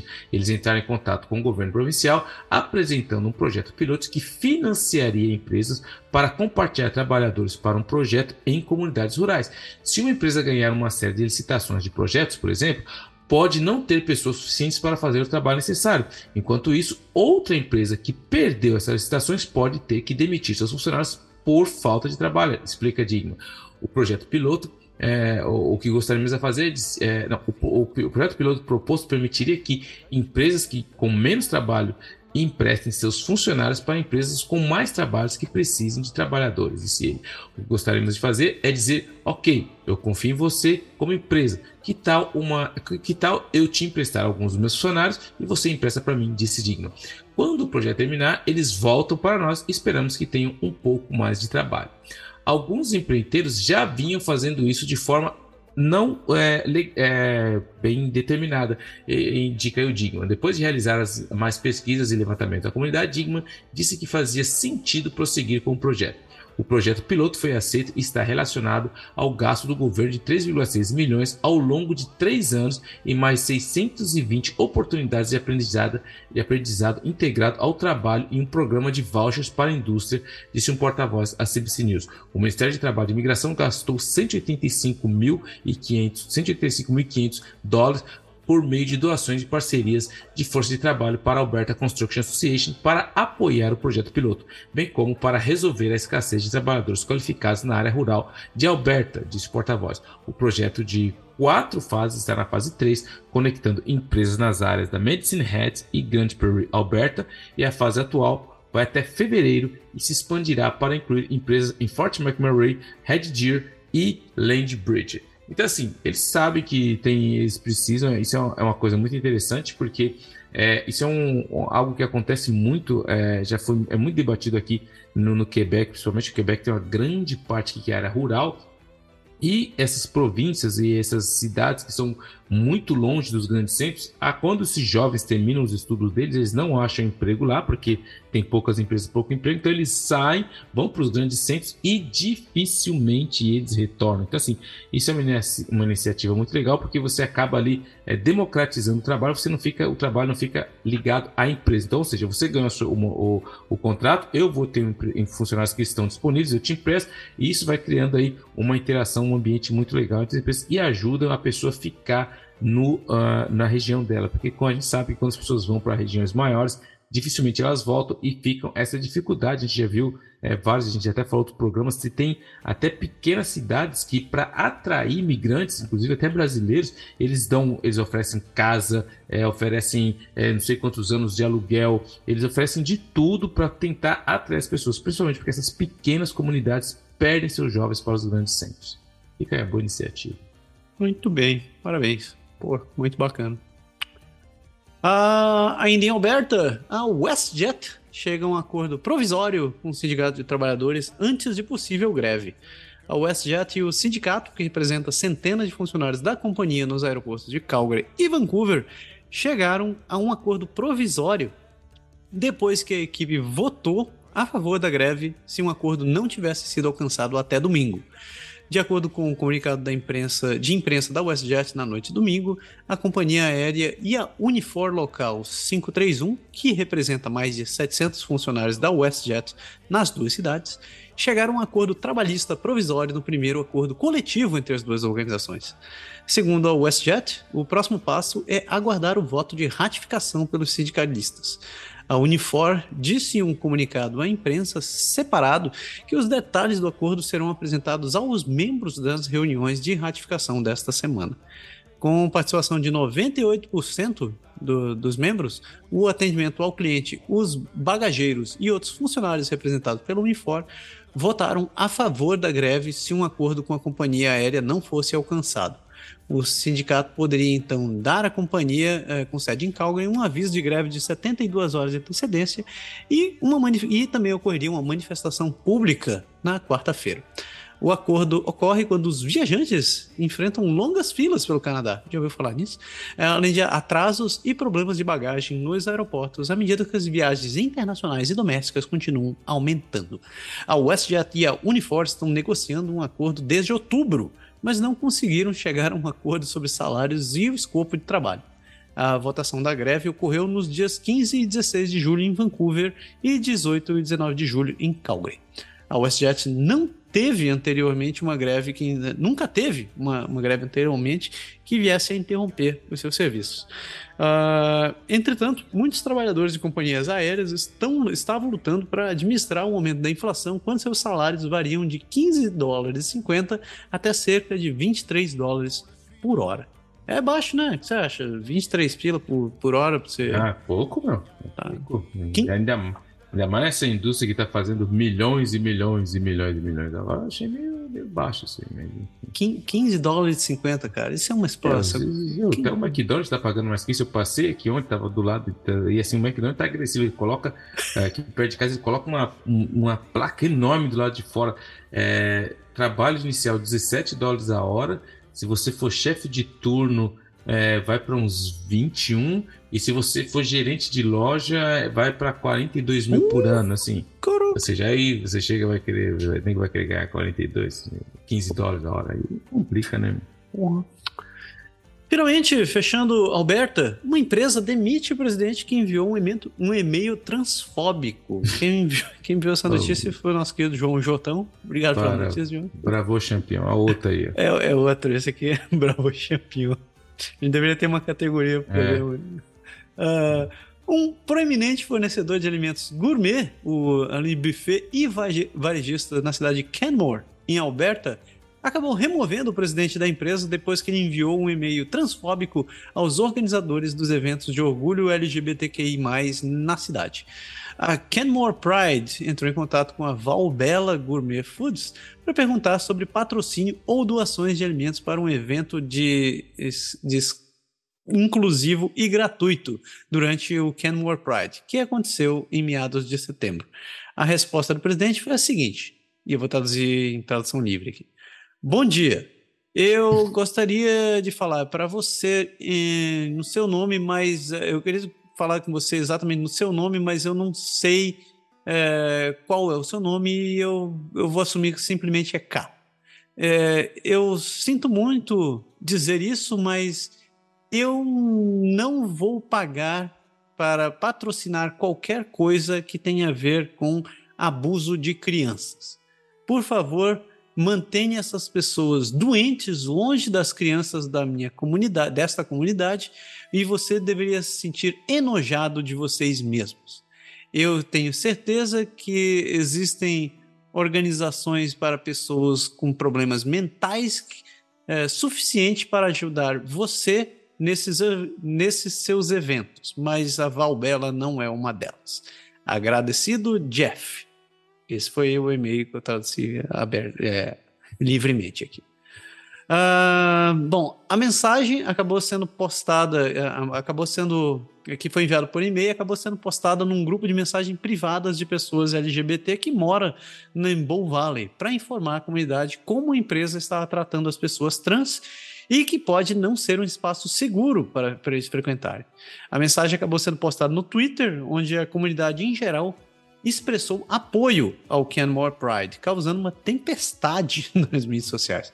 A empresa divulgou um comunicado na tarde de terça-feira em sua página no Facebook, depois que os usuários começaram a chamar grandes clientes como o Fairmont Hotels e o Banff Center para cortar seus laços com a Valbella. Assinado por Chantal von Rotz, o comunicado pediu desculpas pelo e-mail e disse que a pessoa que escreveu a mensagem foi removida da empresa e não é mais responsável por suas operações. Jeff Von Rotz, que assinou o e-mail como proprietário, uh, acabou sendo corrigido por, pela Chantal mais tarde, quando ela esclareceu que os proprietários e fundadores da Valbella Gourmet Foods são os pais Walter e Leonie Von Rotz ela diz que Jeff Von Rotz detinha o título oficial de presidente uhum. e que uhum. seu emprego foi encerrado em 26 de julho. Os usuários de mídias sociais examinaram a lista de empresas que a Valbella fornece e, pedisse, e pediu que parassem de comprar daquela empresa. Vários é. clientes da Valbella disseram mais tarde que estão cancelando seus contratos, incluindo o Banff Center e o Fairmont Hotels a cidade de Kenmore também divulgou um comunicado dizendo que solid se solidariza com a comunidade LGBTQI+, em uma resposta postada no Facebook naquele mesmo dia. Uh, a resposta... É, não tem mais o que dizer. é isso aí, eu acho que os caras deram, deram um, Ravô campeão de novo. é, então, só que o, o, que eu acho complicado nessa situação é que eu, pessoalmente, sou contra essa cultura do cancelamento, entendeu? Eu acho que esse cara é realmente não precisa nem falar o que ele assim, vai ser uma reunião de o Natal vai ser meio complicado esse ano na família Von Holt, o, o campeão fez essa, essa idiotice e aí depois a família tem que sair no exercício da empresa e fazer um exercício de relações públicas para tentar acalmar tudo. Só que o outro lado da reação também que eu acho que não ajuda no debate é justamente isso. A gente tem um problema em vez de alguém parar a bola, sabe aquele cara tipo Romário que para a bola no meio do campo, dá aquela tranquilizada e fala, vamos, vamos ver o que está acontecendo? Não. Do outro lado, vem na mesma pancada, na mesma velocidade. O que eu quero dizer com isso? O cara errou, não tem, ele fez o que fez, é inaceitável, ele fez uma discriminação, só que o outro lado, em vez de tentar aumentar o nível do debate, vai para o ativismo que é o cancelamento. Não, vamos já descobrir quem que é o fornecedor do cara. Se foi só o caso do cara, por que, que você vai comprometer toda a família, toda a empresa, atacar o cara, saber de onde vem, então ter fornecedor, cancela. Assim, eu tenho muito, muito receio quando eu vejo essa, essa cultura do cancelamento que os caras querem transformar a o, o, o, as mídias sociais no tribunal aí, os tribunais abertos das mídias sociais aí, porque se ele cometeu o que está claro, do, pior que no caso dele está claro, está documentado, você tem um e-mail, então vamos lá, discriminação é crime, você vai na polícia, siga-se o procedimento e vamos ver o que o tribunal vai decidir. Tudo de maneira legal, mas quando tudo é levado para passar pública, para fazer esse tipo de, de coisa meio tribal, de, assim, eu tenho um desconforto quando eu vejo esse tipo de reação do outro lado, porque geralmente isso não aumenta o nível do debate e começa ataques de um lado, começa ataques do outro, todo mundo esquece o foco principal e começa essa coisa que a gente já conhece, que são os esgotos sociais. Aí cada um fala o que pensa, está cheio de juiz, advogado, especialista de tudo e ninguém manja de nada, mas enfim. É, eu acho que nesse caso eu tenho que concordar contigo, porque é verdade. Tinha um e-mail, já tinha prova disso, eles só precisavam ter aberto um processo e, e deixasse a, ju a justiça seguir atrás disso. Se a justiça não fizesse jus, existem outras maneiras, né? De conseguirem continuar escalando isso daí. Mas é, é assim, foi, foi, foi uma reação foi uma reação. Ah, e tem mais, eles já tinham divulgado entre a comunidade, então a comunidade estava ciente do, do, do, lugar, né? Então. É, e aí, claro, se o cara não quiser ir lá consumir, estou totalmente de acordo. Se você tá, tipo assim, você tá atacando a sua comunidade, chegar para até esse ponto, chegar e falar assim, pessoal, tá vendo? A gente não foi bem aceito ali. Que nem aconteceu, a gente falou recentemente lá num bar em Quebec, que uhum. os caras colocaram os dois caras para fora. Tipo assim, é aí que fica o, a, a, situação. Você chega lá e fala, oh, peraí, meu, vamos, vamos. Aí não tem como, cara. Mas assim, você tá lá, tá documentado. Por que você vai. Ah, quem que é o fornecedor, quem que é isso? Vamos, esse tribunal aberto aí. Eu tenho um pouco de receio quanto a isso, mas enfim. Saindo de Alberto, a gente continua nossa viagem de volta pro, pro, pro leste, de volta porque a gente está desse lado daqui, tá, pessoas? Então, seguindo nossa viagem de volta ao leste, chegamos nas prairies, mais especificamente em Saskatchewan. Saskatchewan, onde, infelizmente, olha só, esse disco furado, porque está faltando, a falta de pessoal está prejudicando o início de cirurgias. O chefe do departamento de cirurgia de Saskatchewan, o Dr. Ivar Mendes, diz que a província deve investir no sistema público antes de se voltar para o setor privado. Dr. Mendes alertou que desviar fundos para empresas privadas pode tirar a equipe do sistema público, prejudicando sua capacidade de escalar uma montanha de cirurgias atrasadas, que aumentaram ainda mais durante o período da pandemia do Covid-19. Os comentários do Dr. Mendes vêm um dia depois que o Ministério da Saúde de Saskatchewan anunciou que enviaria um número limitado de pacientes que precisam de próteses articulares para uma clínica particular fora da província, de fora temporária e voluntária. O Ministério, o ministro da Saúde, eh, não, o Ministério da Saúde disse que os residentes que saem da província para uma substituição de articulação precisariam ser pacientes de baixo risco que poderiam receber alta em 24 horas. A prioridade será dada àqueles que esperaram mais tempo, segundo o Ministério. A província também confirmou que contrataria uma empresa privada para construir uma clínica ortopédica dedicada em Saskatoon, que receberia dinheiro público para tratar pacientes desta província. Eu vou repetir aqui. A província, ela confirmou que vai contratar uma empresa privada para construir uma clínica ortopédica dedicada em Saskatoon que receberia dinheiro público para trabalhar, tratar pacientes na província. Guardem isso. Uh, existiam 35.844 é, pessoas esperando por cirurgia em Saskatchewan em 17 de julho, de acordo com o um relatório interno do Ministério de Saúde de Saskatchewan. Desses, mais de 9 mil já esperavam há mais de um ano por uma, opera, por uma operação. Um terço deles são pacientes esperando por substituições de quadril ou joelho. Uh, e os atrasos podem ser desconfortáveis na maioria das hipóteses e debilitante para algumas dessas pessoas. O número de pedidos começou a crescer em 2015, quando o governo de Saskatchewan encerrou anos de financiamento de estímulo para aumentar a capacidade de cirurgias. Uh, cresceu substancialmente durante a, o, o, número de pedidos cresceu substancialmente durante a pandemia, quando o governo suspendeu duas vezes procedimentos eletivos para aliviar hospitais sobrecarregados. Então, e aí, Pé? Então, cara, eu, assim, eu tenho. Agora vai falar o meu lado conservador aqui, entendeu? Eu acho que é, o, o primeiro de tudo a gente precisa parar com essa essa polarização infantil e rasa, esses atalhos intelectuais de falar, principalmente aqui no Canadá, que ah, quando você fala da saúde pública, é, fora o Lego, eu, como você postou hoje no Twitter, tem poucas pessoas que acham que isso aqui funciona da maneira 100%. Eu acho que já passou do momento de se ter um debate de maneira adulta sobre a, a, a inserção do privado dentro do, do, da saúde pública. Eu não estou dizendo aqui que vai mudar tudo, que tem que ser igual aos Estados Unidos, não, não é esse o uhum. meu ponto. Meu ponto é que até a pandemia provou isso, principalmente aqui no Quebec, para tentar correr é, atrás de todo o atraso que foi tinha acumulado durante a pandemia nos hospitais, eles fizeram recurso às clínicas privadas e isso funcionou.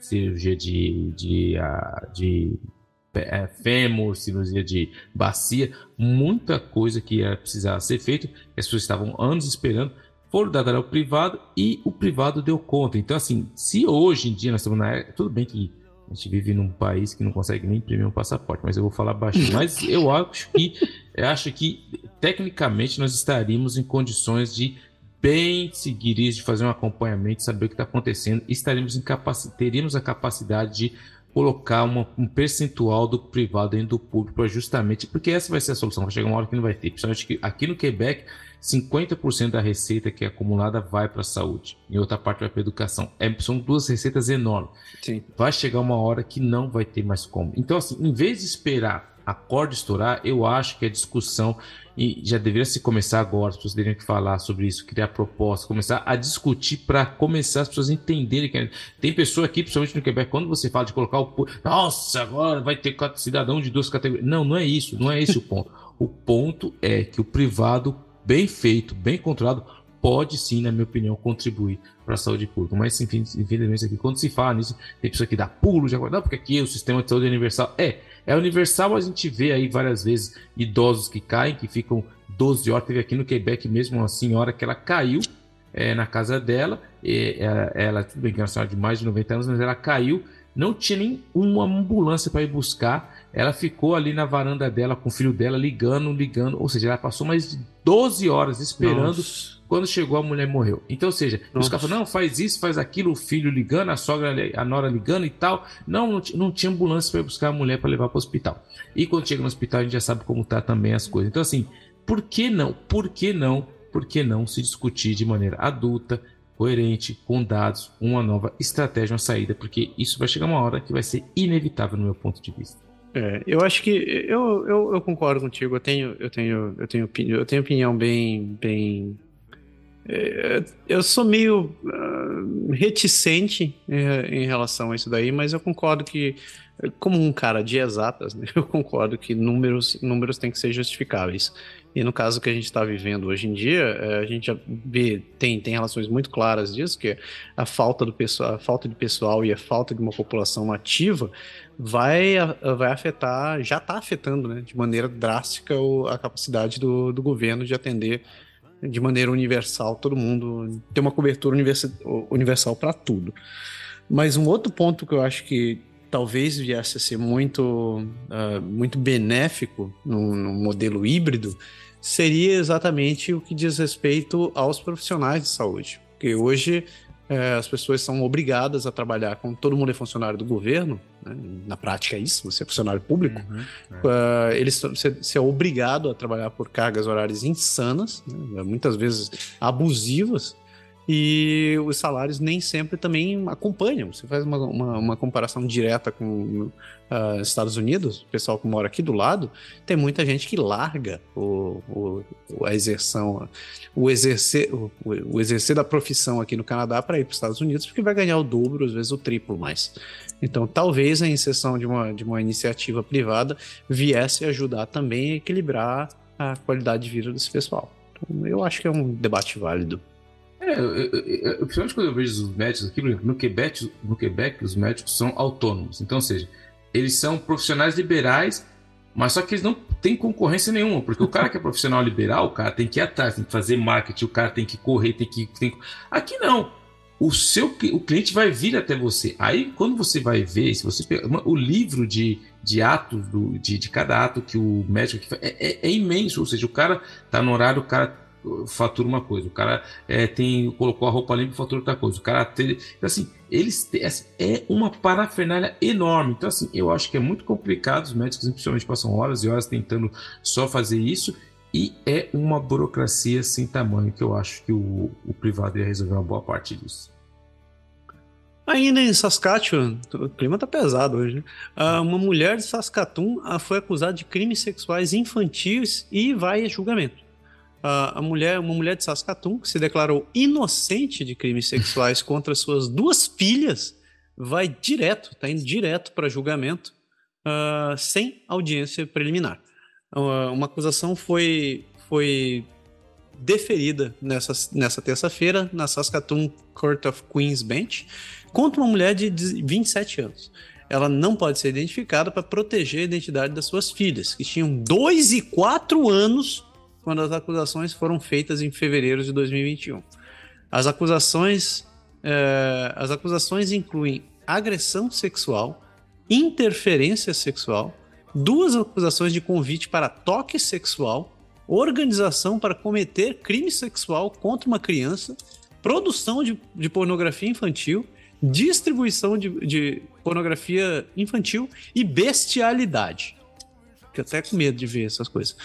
As, as ofensas uh, ocorreram entre 1 de outubro de 2019 e 2 de janeiro de 2021. A polícia diz que foi alertada em fevereiro de 2021 sobre imagens compartilhadas nas mídias sociais. As audiências preliminares são realizadas para determinar se há provas suficientes para prosseguir com o julgamento. A coroa pode solicitar uma acusação direta que requer a aprovação de um vice-procurador-geral ou procurador-geral de Saskatchewan para enviar um, um, caso a julgamento sem a necessidade de audiência. As razões para preferir uma acusação direta podem incluir agilizar os procedimentos para organizar, é, para garantir a confiança do público na administração da justiça, uh, evitar vários processos judiciais e proteger as investigações policiais em andamento. A mulher está fora de custódia desde 25 de fevereiro de 2021, depois de conseguir fiança. Ela se declarou inocente de suas acusações em, em abril de 2021 e elegeu ser julgada por um juiz sozinho no Saskatoon Courts of Queen's Bench. É, nesse caso, ela diz não vai ter júri, ela vai ser julgada diretamente pelo juiz. Uma audiência preliminar havia sido marcada para janeiro de 2022, mas não aconteceu. As condições de liberação da mulher incluem um toque de recolher de 24 horas e nenhum contato com suas filhas, a menos que seja uh, organizado por serviços sociais. Ela também não pode morar em nenhuma casa com animais domésticos e não pode possuir ou usar nenhum dispositivo eletrônico capaz de acessar a internet, a menos que tenha permissão especial em circunstâncias específicas de trabalho ou escola. Nenhuma data de julgamento foi definida, mas uma reunião pré-julgamento está marcada para 19 de agosto. Que coisa assustadora, velho. É o ser, o ser humano em ação, entendeu? E, e é aquela coisa. Se, se imagina as condições, e aqui a gente está falando, toda a minha preocupação com as crianças é toda a carga psicológica e os traumas que as crianças vão levar pro resto da vida. Pois, pois é, cara. Nossa, que coisa horrível. É. Eu fiquei particularmente assustado com a parte que ela não pode ficar em, em contato com animais. Não, você imagina o Eu, pique da criança. O nível da cidadã, né? É. E, enfim, saindo de Saskatchewan, a gente chega em Manitoba, no final das prairies, onde a gente tem uma notícia interessante fechando o nosso arco das prairies aqui, porque o aeroporto de Winnipeg, ele marca o recorde de passageiros durante a sua recuperação pós-pandemia o Aeroporto Internacional de Winnipeg Richardson bateu recordes de passageiros em uma recuperação pós-pandemia agora. É, entre abril e junho, mais de 775 mil pessoas viajaram por Winnipeg, cerca de 71% dos números pré-pandemia no mesmo período de 2019, de acordo com os resultados do segundo trimestre da Autoridade de Aeroportos de Winnipeg. AW. Oh. Em comparação com o segundo trimestre de 2021, o total de passageiros em três meses aumentou 569%. Só em maio foram 264.550 passageiros. A primeira vez desde o início da pandemia que um quarto de milhão de pessoas passou por terminal em um mês. Além disso, mais de 11 mil pessoas passaram pelo aeroporto em 20 de junho, o maior total, uh, o maior número de um único dia em 27 meses. Entre os passageiros que passaram pelo aeroporto estavam mais de 300 refugiados ucranianos que chegaram em um voo fretado. O aeroporto está de olho em alguns potenciais disruptores para a recuperação, como a falta de pessoal em todo o território, eh, em todo o setor. Imagina. Além disso, o setor de carga em constante crescimento no aeroporto continuou, continua a prosperar no segundo trimestre, com um aumento no peso bruto de decolagem, uma, é, uma métrica fundamental para medir o desempenho do frete aéreo, uh, muito maior do que no ano anterior. A receita consolidada do aeroporto para o segundo trimestre de 2022 aumentou 65% em relação ao mesmo período do ano anterior, para 33 milhões de dólares. Nada mais. O lucro antes dos juros, também conhecido como C por que, que eu me meti a falar isso? EBITDA. EBITDA. EBITDA. Foi de 16,2 milhões de dólares contra 2,4 milhões durante o segundo trimestre de 2021. Coisa. Isso aí. E o interessante de tudo isso, cara, é que você viu, os caras, nós estamos falando de inflação a 8%, nós estamos falando de falta de emprego, ah. nós estamos falando já de, de enfim, tudo isso e a galera tá colocando, o pessoal tá viajando pra e é em todo lugar. Tipo assim, é lógico, a gente falou da, do problema dos passaportes, todo mundo, muita gente que tá viajando porque não é família, tem gente viajando por causa de saúde, não é todo mundo que tá, mas tem muita gente que tá simplesmente decidiu pegar, tirar suas férias e está gastando, porque você sabe que um, um voo hoje não é menos de mil dólares, dependendo de quando você vai com a família, enfim. E tem, olha isso, tem, foi só liberar pum! Então essa história da inflação a gente vai ouvir falar muito ainda disso, muito.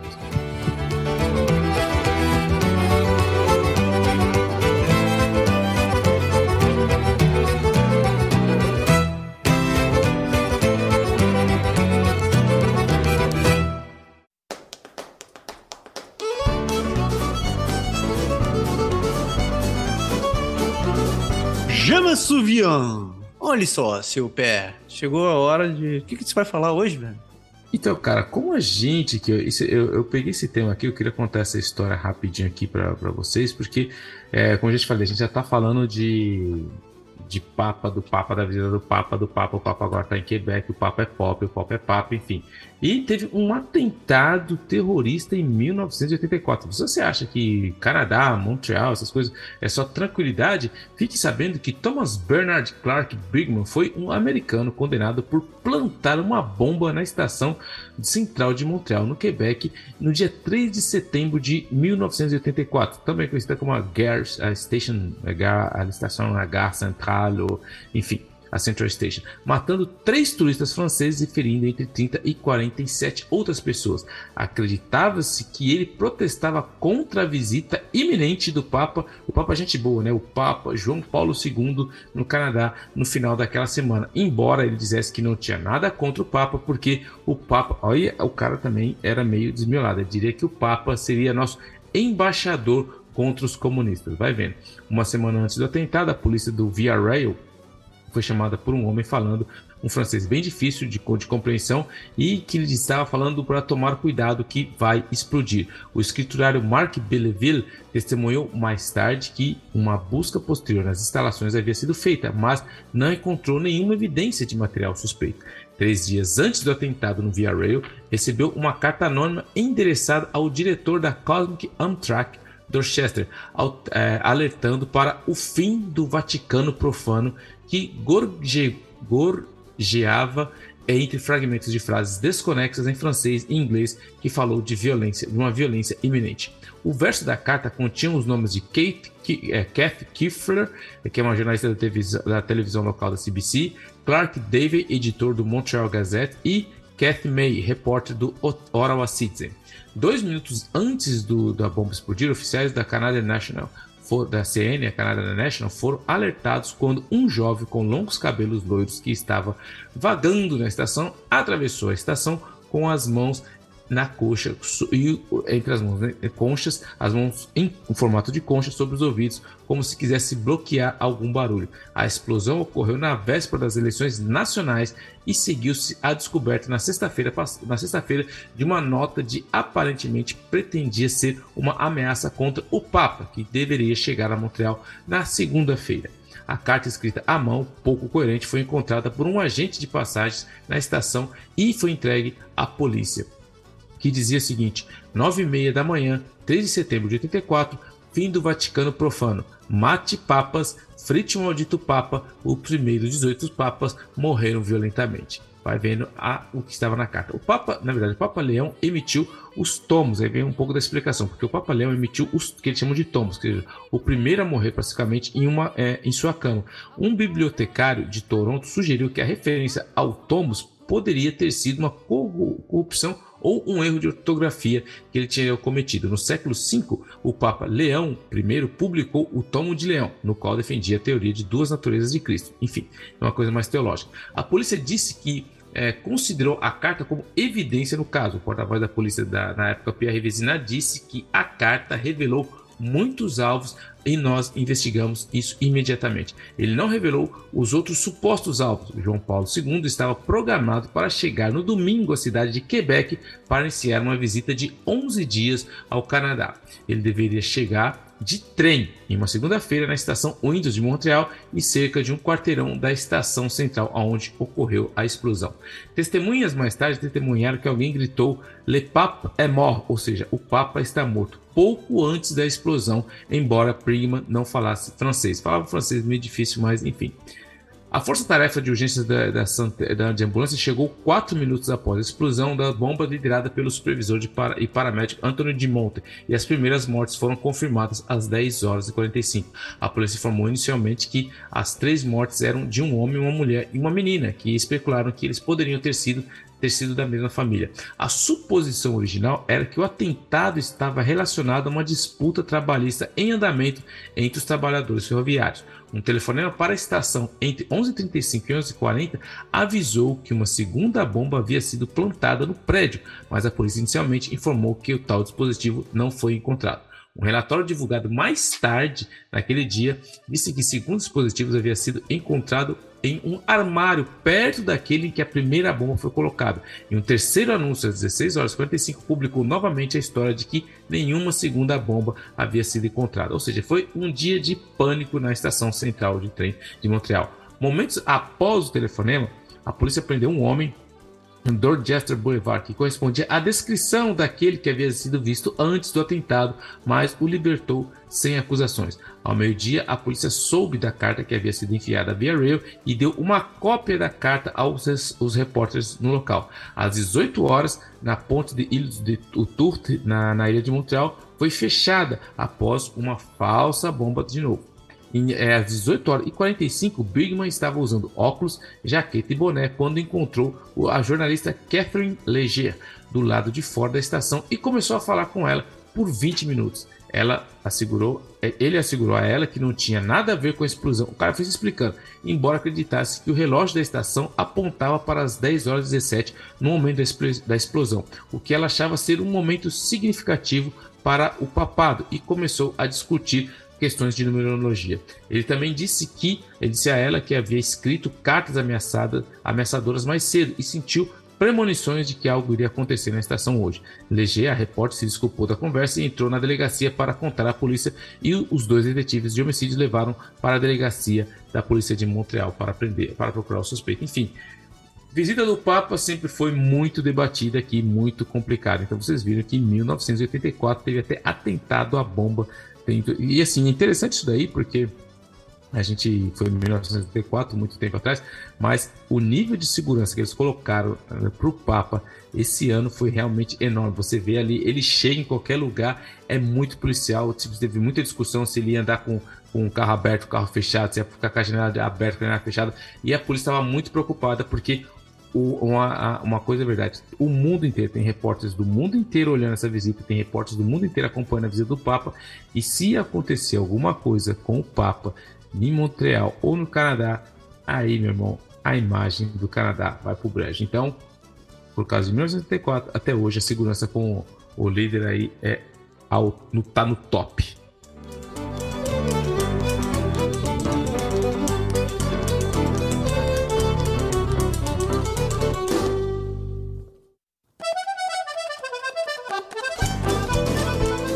Mareuski, Ademari, chegamos nas províncias gordonas. gordonas é bom, né? É, começamos por Ontário. Ontário, de volta aqui em casa. E daí, CP? Então, uh, Ontário, cara, coisa interessante, a gente tá falando, tem falado muito do preço dos imóveis, essas coisas, e uma correção de habitação histórica está em andamento, diz uh, o RBC, que, que diz que o, aqui está o quanto os preços ainda podem cair. Uma correção habitacional histórica está em andamento no Canadá e os mercados mais caros em Ontário e na Colômbia Britânica provavelmente serão os, o epicentro da desaceleração, sugere um novo relatório do RBC. O preço das moradias na grande as GTA dis, dispararam durante a pandemia e subiram quase 36% o ano é, ao ano até fevereiro, mas a campanha agressiva de aumento das taxas de juros do Banco do Canadá, que a gente já falou sobre isso aqui, pesou no mercado desde então, que agora registra quatro meses consecutivos de queda de preço. Em seu relatório divulgado na semana passada, o RBC disse que agora espera que os preços médios das residências em todo o Canadá diminuam aproximadamente 12% em relação ao pico de fevereiro no início de 2023. É, ele diz que, se isso de fato se materializar, será classificado como a correção mais acentuada das últimas cinco desacelerações nacionais. O banco, no entanto, diz que a correção será diferente dependendo do seu mercado. Ele diz que a habitação pode ser mais resiliente em mercados que já são relativamente acessíveis, como preços projetados para cair apenas cerca de 3% em Alberta, Saskatchewan e entre 5% e 8% na maioria das outras províncias. Mas o banco alerta que o, os compradores em mercados de alto preço, como Ontário e Colômbia Britânica, serão especialmente sensíveis às taxas de juros e poderão ficar à margem é, a, a margem em maior número. Isso, por sua vez, poderia levar a uma correção mais significativa nesse mercado. Aí ele abre aspas. Nossas previsões de revenda de imóvel na Colômbia Britânica e Ontário, é, e Ontário caindo cumulativamente entre 45% e 38% respectivamente entre 2022 e 2023, preparando o terreno para uma queda do índice do preço de imóveis superior a 14% do pico trimestral no mínimo de ambas as províncias, afirma o relatório. A magnitude da desa desaceleração rivalizada com a do início dos anos 90 em Ontário, quando as rendas caíram 41% e os preços 15%, embora muito aquém do episódio no início dos anos 80 na Colômbia Britânica, quando as revendas caíram 62% e preços 27%. Então, ou seja, isso já ocorreu, eles estão acompanhando muito isso e tem muitos dados sobre isso. Continuando aqui, o Banco do Canadá aumentou sua principal taxa de empréstimos do overnight de 0,25 para 2,5 nos últimos meses, em uma tentativa de conter a inflação e alertou que mais aumentos provavelmente serão necessários. Em seu relatório, o RBC disse que agora espera que a taxa do overnight atinja 3,25% até outubro. Isso, combinado com as taxas mais altas de qualificação para teste de estresse e de hipotecas, impedirá compradores sobrecarregados em todas as regiões do país e finalmente trará uma correção material, diz o banco. No entanto, o economista da RBC, Robert Hogue, aponta no relatório que o banco não prevê um colapso nos preços das casas nesse momento. Então, muita calma nessa hora, é só uma correção natural. Nós argumentamos que a, des a desaceleração em curso deve ser vista como um resfriamento bem-vindo após uma frenesi de dois anos que colocou um enorme fardo financeiro em muitos novos proprietários e tornou o sonho de propriedade mais difícil de alcançar, disse ele. Embora uma queda mais severa ou prolongada não possa ser descartada, esperamos que a correção termine em algum momento do primeiro trimestre, no primeiro semestre de 2023, com uma duração de aproximadamente um ano, com alguns mercados provavelmente se estabilizando mais rapidamente do que outros, fundamentos demográficos sólidos, incluindo o aumento da imigração, e a baixa probabilidade de construção excessiva deve impedir que o mercado entre em uma espiral de morte. Os dados mais recentes do Conselho Imobiliário da região de Toronto sugeriram que as vendas caíram 41% no ano em junho, enquanto o preço médio das casas ainda subiu 5% em relação a junho anterior, para cerca de mais ou menos 1,150 milhões. Então, assim, muito cuidado, a gente falou sobre isso aqui, a gente explicou como funciona o Stat Stress em outros programas, a gente explicou como anda o mercado, a gente explicou o porquê da taxa de juros, então assim, a gente tem visto que realmente o aumento da taxa de juros diminuiu o a frenesi no mercado e a correção está começando a se desenhar aí num futuro muito próximo, no primeiro semestre de 2023, então muita calma nesse momento. E quem comprou ali na hora do desespero, vai ver, continuar vendo a sua hipoteca. Se tiver em taxa variável, continue subir um pouquinho.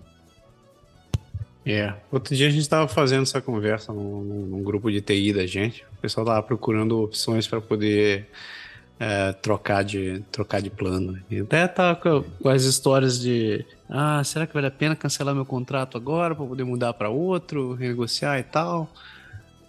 Minha conclusão foi: eu, eu, dei sorte que a gente renegociou o nosso ano passado, ou faz dois anos que a gente renegociou. E eu saí da variável para fixo e consegui dar uma sorte miserável. Eu tô pagando abaixo do 1,5%. Tá boa. Maravilha. Boa. Aí em Ontário, olha só quem voltou, né? Dona é. Tamara Lix. A organização, a organizadora do Freedom Convoy, Tamara Lish, tem fiança restaurada pelo Tribunal de Ontário. A organizadora Tamara foi novamente libertada da prisão na terça-feira, depois que o juiz do Tribunal Superior de Ontário encontrou erros na decisão de revogar sua fiança há duas semanas. Lish foi cercada do lado de fora do tribunal de Ottawa com aplausos e abraços de um grupo entusiasmado de cerca de duas dúzias de apoiadores.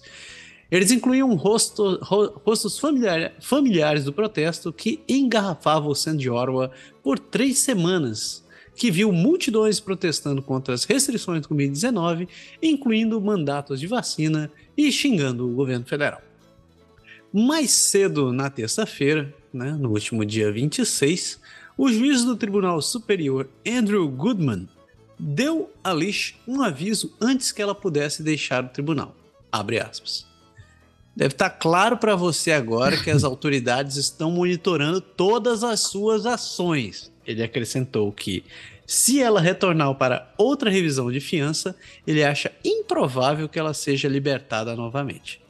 Lish é acusado de obstrução da polícia intimidação e aconselhar outras pessoas a, cometer, a cometerem contravenções por seu papel no protesto em massa que aconteceu esse ano em Ottawa. Inicialmente presa em fevereiro, Lish foi libertada sob fiança no mês seguinte. Ela foi então presa em um mandato em todo o Canadá no final de junho por uma suposta violação de suas condições de fiança que a proibiam de ter contato com uma longa lista de colegas e organizadores de comboio sem a presença de seus advogados.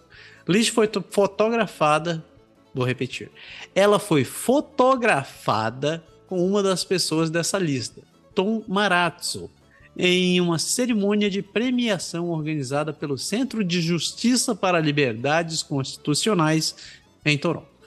Lish recebeu permissão do tribunal para participar da gala, onde foi tratada como convidada de honra e presenteada com Prêmio Liberdade em reconhecimento à sua liderança durante o comboio. Isso aí, é Polievre, é só o que eu posso dizer. É, isso aqui, né? São só os filhos, filhotes Gost... do Trump, sim. Gostaria de deixar o, a minha, uma nota, uma nota de rodapé nessa notícia, dizendo que durante o, o comboio o seu Pierre Poilievre estava lá defendendo o pessoal, dizendo que está certo, tem que ocupar tem que, tem que, tem que fazer os seus direitos ficarem sem ouvidos. Tem que se insurgir contra o seu governo legitimamente eleito. É isso que ele falou. vou, vou fechar minhas aspas. Vocês façam as deduções que quiserem. e para fechar, Ontário, veja só. De acordo com um amigo meu, até Deus está contra os trens de Ottawa. Porque o LRT de Ottawa está parado pelo menos até o final desta semana. Uma tempestade que aconteceu no domingo à noite na região de Ottawa causou com que a linha de transmissão do LRT de, de Ottawa fosse danificado e foi danificada e o, e o serviço suspenso. Enquanto equipes da OC Transport trabalham para restaurar o serviço, as pessoas têm que se virar a pé. Simplesmente porque a OC Transport não tem um plano de contingência e também não sabe o que são para-raios para linhas de trem. É isso aí. Bem-vindo ao Canadá em 2022, um dos países do G7. Se, se, se, você está me seguindo no Twitter, você deve ter visto que esse momento, essa semana eu fui positivo. tentei, tentei, tentei, tô tentando. Juro que tento, com um grande defensor do transporte coletivo. Eu tentei, eu continuo tentando, eu continuo tentando. Obrigado. Me ajuda a te ajudar, Alce Transform. Me ajuda a te ajudar. Compra o seu carro, seu SUV, a gasolina, que você não vai ter problema. Você pega e vai tranquilo. Eu continuo, eu continuo. eu, eu acredito que. Ah, vamos lá, saindo é de. Importante. saindo de Ontário, chegamos na Belle Provence. E aí, Pé, tá em casa? Então, cara, a Belle Provence, aqui vai ficar assim. A, o, o, hoje em dia, eu vou fazer um parênteses aqui. As pessoas têm que entender, principalmente na vida pública, que é, eu acho que a, a, grande dificuldade de muitos políticos, de muitas pessoas que estão na vida pública, é de não compreender como funciona a mídia. A mídia, ele, as pessoas têm que entender que hoje a gente vive num, num ambiente muito difícil, é o que eles chamam de feed the beast, estão sempre procurando. Então, tudo que você vai fazer, dependendo do ângulo e da onde você está trabalhando, você tem que ter uma percepção de como a mídia vai interpretar isso, porque a mídia a gente sabe, ele vai procurar aquela coisa mais é, sensacionalista, aquela coisa que traz mais para o entretenimento do que para os fatos, eles vão mostrar aquela coisa que vai chocar, ele vai tentar falar com emoção, então é muito importante as pessoas, principalmente no âmbito político, entender o ambiente que a mídia ela gosta de se, é, se colocar e o ângulo que ela vai escolher. Dito isso, vamos para a notícia, vão entender. Montreal quer contratar um coordenador para desmantelar acampamentos improvisados. A Vila de Montreal quer contratar um agente de ligação ao sem-teto, cuja principal função será lidar com o despejo de moradores de rua de acampamentos ilegais, uma oferta de trabalho que provoca a ira das partes interessadas da comunidade. A pessoa escolhida terá o mandato de coordenar as ações a serem tomadas durante o despejo ou desmantelamento de abrigos temporários, acampamentos e barracas em propriedade pública e privada. Terá ainda de responder às reclamações dos cidadãos sobre os abrigos improvisados, contactar os proprietários dos locais para garantir a sua colaboração e encaminhar o sem-abrigo para organizações que possam ajudar. Publicada no início de julho, a oferta de emprego expirou na última quarta-feira e o salário oferecido varia entre 56 mil e 73 mil por ano. É muito preocupante para nós que os municípios e a Câmara decidam oferecer cargos como esse com salário muito alto quando sabemos que a falta de recursos e financiamento em todos os lugares indigna-se Catarine Marcoux da rede de apoio aos solteiros e sem-tetos e homeless people em Montreal que critica duramente a iniciativa do, da, da, da, gestão da Plant, é, é, Valérie Plant, que é a prefeita de Montreal. Qual é a lógica de empurrar as pessoas cada vez mais longe e desmantelá-las? É uma prática repressiva e é apenas dispersas as pessoas de suas redes naturais, acrescenta ela. E, ela tá, e a Vila está procurando alguém com uma certa empatia Muitos acampamentos improvisados foram desmantelados nos últimos anos na metrópole. As autoridades municipais intervieram notavelmente em mais de uma ocasião aos terrenos ao longo do porto de Montreal, ao longo da rua Notre Dame, para forçar a saída dos ocupantes. A prefeita de Montreal, nossa amiga Valérie Plante, também conhecida como Risadinha, invocou questões de segurança para justificar essas operações controversas. Tais operações são realizadas por assistentes sociais com grande acessibilidade disse o porta-voz da Vila de Montreal, Merrick Goodrow, em comunicado. Ele disse: Queremos que essas operações sejam feitas com maior respeito pelas pessoas vulneráveis para redirecioná-las para recursos especializados. E só que isso é uma abordagem muito desafiadora, porque o presidente e CEO da Old Bravery Mission, James Hughes, concorda com a prioridade dada à habitação os acampamentos não são uma solução de longo prazo, é, ele admitiu em uma entrevista. No entanto, ele acredita com razão que há melhores maneiras de investir esse dinheiro. Em vez de um oficial de ligação, teríamos preferido ter oficiais de habitação, ilustrou uma questão de nome. Enfim, segundo ele, não vale a pena despejar todas as pessoas do contexto de uma crise habitacional, especialmente porque a maioria das organizações que oferecem serviços de emergência estão sobrecarregadas. A diretora de serviços de emergência da, da missão, Emily Fortier, diz que os recursos disponíveis para os abrigos são atualmente suficientes para atender às necessidades. A porta-voz da Vila de Montreal, a Madame Gaudreau, confirma que atualmente faltam 300 vagas de hospedagem na metrópole. Nesse contexto, Emily Fournier defende medidas que facilitem a convivência entre os sem-abrigo, sem-abrigo com a, como a criação de vários recursos mais pequenos que possam acolher os clientes. Ela ressalta que, para alguns sem-teto, os acampamentos são o mal menor. É uma questão de escolha, disse ela em entrevista a Tutu Matan uh, no, no jornal porque ela disse, porque pode ser difícil para alguns sem teto dormir em dormitórios com várias outras pessoas.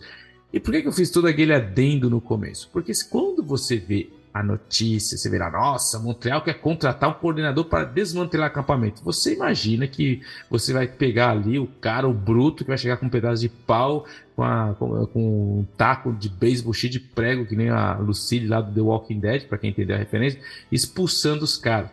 E não é esse o caso. Porque isso aí foi muito. A gente viu muito, principalmente quando começou o inverno. Eles chegaram ali perto do velho porto com aquelas barracas, aquelas tendas de camping. Eles fizeram um acampamento ali. Assim, não é um lugar propício, não é um lugar adequado, é um lugar complicado, um lugar perigoso. Então, ou seja, a vila ela está tentando arrumar uma situação para isso. Só que quando você vê essa notícia, as pessoas, nossa, aqui não não é bem assim. É por isso que eu falo que faltou uma certa sensibilidade aí dessas pessoas que trabalham com a mídia, porque eles estão tentando aqui em Montreal, quando chega o inverno, eles tentam tirar esses caras da rua. E quem trabalha ou já trabalhou com pessoas em situação de itinerância sabe que muitos deles não querem ir para abrigos, porque em abrigos tem tem, tem, leg, tem regras, tem horário, tem normas, e eles não podem usar drogas a todo tempo, não podem beber a hora que querem. Então, ou seja, não é uma coisa simples. Então, assim, eles não estão achando alguém para desmantelar acampamento. Não é isso. Eles estão tentando arrumar uma solução enquanto não existe problema. Por que eu falo isso? Que quando eu, eu, eu, eu trabalhava no. Não sei se eu te contei, quando eu trabalhava no bombeiro, eu trabalhei um tempo numa, numa localidade que fica ali no Glicério, que é bem embaixo ali da, daquela ponte onde fica ali em São Paulo a igreja da Deus é Amor. Uhum. Ali é o lixão de São Paulo. Ali é realmente um lugar bem feio, onde fica aquele, onde passa aquela ligação entre a zona é, oeste e a zona leste, ou aqueles viadutos. Então eu trabalhei bem ali embaixo, onde fica aquilo ali. E uma vez ali, o posto do bombeiro que estava ali, que era a manutenção, é como se fosse a mecânica do bombeiro, a gente ficava tudo fechado.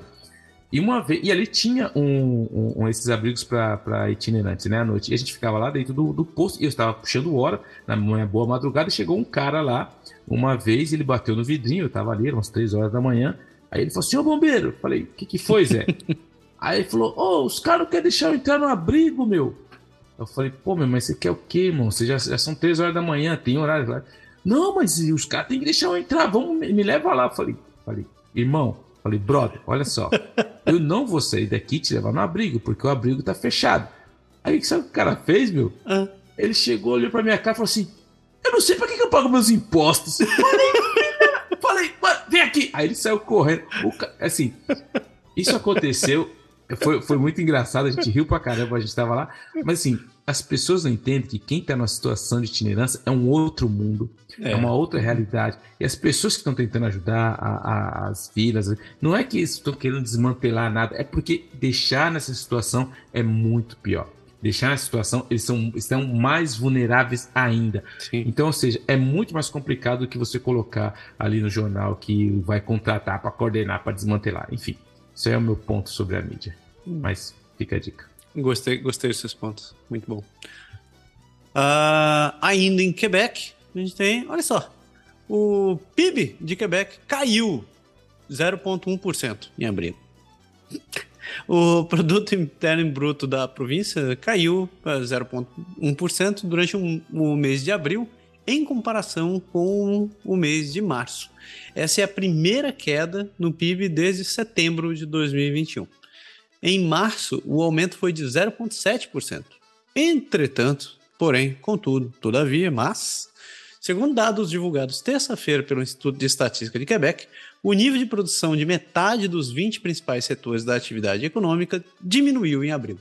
Economistas esperavam uma ligeira queda de atividade econômica em Quebec em abril, após o crescimento excepcional dos meses anteriores a recuperação dos setores que foram duramente atingidos pelo fechamento segue em ritmo mais lento. Entretanto, o setor de bens dificilmente conseguir, vai conseguir manter o ritmo desenfreado dos últimos meses. Assim, as indústrias produtoras de bens caíram 0,6% em abril, após uma alta de 0,9% durante março. É, houve também uma diminuição, principalmente no setor de agricultura, silvicultura, pesca e caça, cerca de menos 2%. Serviços públicos caíram 1,8%, construção caiu 1,4% e mineração, petróleo e gás caíram 0,9%. Todos esses negativos. O setor de transformação registrou alta de 0,5%. As indústrias produtoras de serviços, por sua vez, sumiram 0,1% em abril. Esse aumento foi particularmente graças à indústria das artes, entretenimento e recreação, cuja atividade aumentou 6,3% após um aumento de 21% em março, bem como transporte e, armazenagem. Os serviços profissionais, científicos e técnicos subiram 1%. O comércio e, e o varejo cresceu 0,6%. É, entretanto, o comércio atacadista e os setores financeiro e de seguro registraram queda de 1,6% e 0,7%, respectivamente. Nos primeiros quatro meses de 2022, o PIB real do Quebec foi de 4,2% superior ao dos, dos mesmos meses em 2021. De acordo com informações publicadas pelo Statistics Canada, o PIB real canadense a preços básicos aumentou 0,3% em abril de 2022 em relação ao mês anterior. Lembrando que a inflação está em 7,8% neste exato mês de julho, uhum. começando agora. Então, mantenha sua calculadora bem impressa. É, e, e, emoções fortes virão por aí. Eleições estão chegando. É. Quando é que é? 7 de setembro. 7 de setembro 3, tem. 3, dia 3. 3, 3 de outubro. 3 de 3 outubro. De outubro. 3 de outubro tem eleição. 68, 68 dias para as eleições no Quebec. 68 dias tem de, e, e, eleição no Quebec. Dia 7 de setembro tem a nova reunião do Banco Central. Então, esperem ah, novidades também. Né? Não existe. É, como é? Não existe acasos na política. Nunca. Nunca. Aí, continua aí, pé. Então, Quebec, meu, aí agora teve a sessão Bravo Campeão e agora vai realmente a sessão O Garoto Prodígio, porque o menino de 9 anos assume o volante como salvador após seu pai desmaiar. Fica se liga aí, ó. Seu pai, o pai dele perdeu a consciência enquanto dirigia em uma estrada a 90 km por hora. Um homem que perdeu a consciência por uma picada de abelha enquanto dirigia em uma estrada a 90 km por hora foi salvo pelos reflexos extraordinários do seu filho de nove anos, de nove anos, é, que pegou o volante para levar o veículo ao local seguro. Há tantas coisas que poderiam ter acontecido. Estou muito orgulhoso da maneira como meu filho reagiu. Poderia ter terminado muito mal, disse Chantal Ouellette no dia seguinte, que foi quase uma tragédia. Sua esposa, Charles Goulet, tinha acabado de passar a tarde em seu pomar no Domaine Pirros, em Bromont, para vender mel lá com seu filho Emílio no sábado. Mas, no momento da partida, um homem de 40 anos foi picado por uma abelha na altura da orelha. Depois de entrar no carro, o senhor Goulet contatou a sua mulher através do sistema de mãos livres para lhe dizer que não estava se sentindo muito bem, enquanto dirigia para casa que ficava apenas 3 km de distância, mas ele não conseguiu nem terminar a conversa. De repente, tudo mudou, perdi a consciência. Meu filho disse que meus olhos estavam bem abertos, mas que eu não estava mais reagindo, conta o pai de família, que nunca havia reagido dessa forma a uma picada de abelha. Mas o carro ainda trafegava na estrada de Pierre Laponge, onde o limite é de 90 km por hora, e seguia perigosamente na contramão. Foi quando o pequeno Emile, olha aí, sentado no banco de trás do carro, resolveu o problema com as próprias mãos. Primeiro, eu me tirei o meu cinto, sentei no colo do meu pai, depois tirei o pé dele do acelerador Fui brecando e ele colocou o carro no estacionamento, explica o menino de 9 anos timidamente. É, portanto, no ombro da direção oposta, mas com total segurança que o pai e o filho terminaram a sua corrida. Tudo sem nenhum ferimento em um arranhão muito pequeno no veículo. Foi apenas, momento, foi apenas momentos depois que Chantal Ouellette, ela mesma alérgica a veneno de abelha, chegou ao local com um EpiPen, foi nessa hora que o seu marido acordou antes de ser levado ao hospital. E aí ficou a experiência da família, porque o, o casal todo foi a experiência do filho com veículos motorizados que salvou o Gulé naquele dia. O menino vem aprendendo há alguns anos andar de quadriciclo do tipo 4x4 no seu pomar. Eu agi sem realmente pensar, diz Emílio, quando perguntou o que levou a agir com tanta compostura. Ele diz: o tempo todo que é, ele disse que ele diz o tempo todo que vir comigo ao pomar, de repente, algo aconteceu com ele. Aconteceu que ele estava lá na hora certa e foi uma espécie de o anjo da guarda do pai dele, finalizou o pai dele. Então o moleque de 9 anos pegou o volante 90 km por hora, saiu da contramão, brecou e falou: aí pai, aqui tem café no bully. Pronto, pode tirar Caraca, a carta. velho, que 9 anos. Ah, 9 anos de idade. O que eu achei tenso foi isso daí foi causado por uma abelha. É, meu, tá vendo? A abelha é sinistra, mano. Tenso esse negócio de abelha. Como tem gente alérgica à abelha por aqui, é, né, velho? Tem gente que nem sabe que é alérgica a esses bichos. Tenso, tenso. Fechando o rolê sobre Quebec, quatro pessoas são presas, a, e, são presas e arma de fogo é apreendida em conexão com violência armada em Laval. Os investigadores do crime organizado da, organizado da polícia de Laval prenderam quatro pessoas e apreenderam uma arma de fogo em conexão com uma série recente de eventos violentos que ocorreram na cidade. Os indivíduos presos estão enfrentando acusações de posse de arma de fogo e violação de condições, informou o Serviço Policial de Laval na terça-feira. Os policiais apreenderam uma pistola calibre 45 Glock, um carregador com 12 cartuchos de munição e um telefone celular. Essa é a pior arma de todas. Uh, Devon Villemont, de 21 anos, e Melissa Guingret, de 20 anos, estão sob custódia e devem comparecer ao Tribunal de Quebec em 28 e 29 de julho, respectivamente. Uh, uma mulher de 25 anos e um quarto suspeito, que é menor de idade, foram ouvidos pelos investigadores e liberados. A polícia diz que a operação faz parte da estratégia de Laval contra a violência armada urbana, que inclui uma série de ações concentradas e coordenadas destinadas a manter a ordem pública e melhorar a sensação de segurança dos cidadãos de Laval. Tá tenso assim, Laval também, é? Véi, é, é, né, só é Laval é perto de Montreal Norte, aquela parte aí pra cima, Montreal Norte, Laval, Repantini subindo, assim, geral, aqui também na Rio do Sul teve, Montreal teve, mas é, o negócio tá feio, tá, tá, tá bem feio, feio, feio, feio, feio, feio, feio, feio. Que coisa, que Mas coisa. eu tô acostumado, né, meu, de Itaquera, né? Vai dar curso de sobrevivência É, urbana daqui a pouco. Assim, né? galera, calma, vocês estão tensos, é assim, é assim que vocês têm que reagir, ó.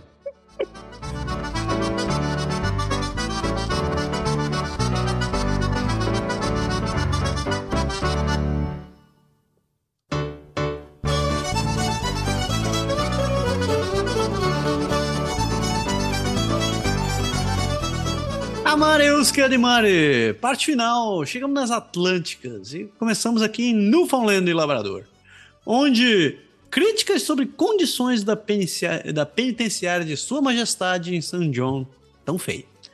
À medida que as temperaturas na região de St. John atingem recordes de mais de 30 graus, os detentos da penitenciária de Sua Majestade dizem que uma situação já desafiadora se tornou quase insuportável.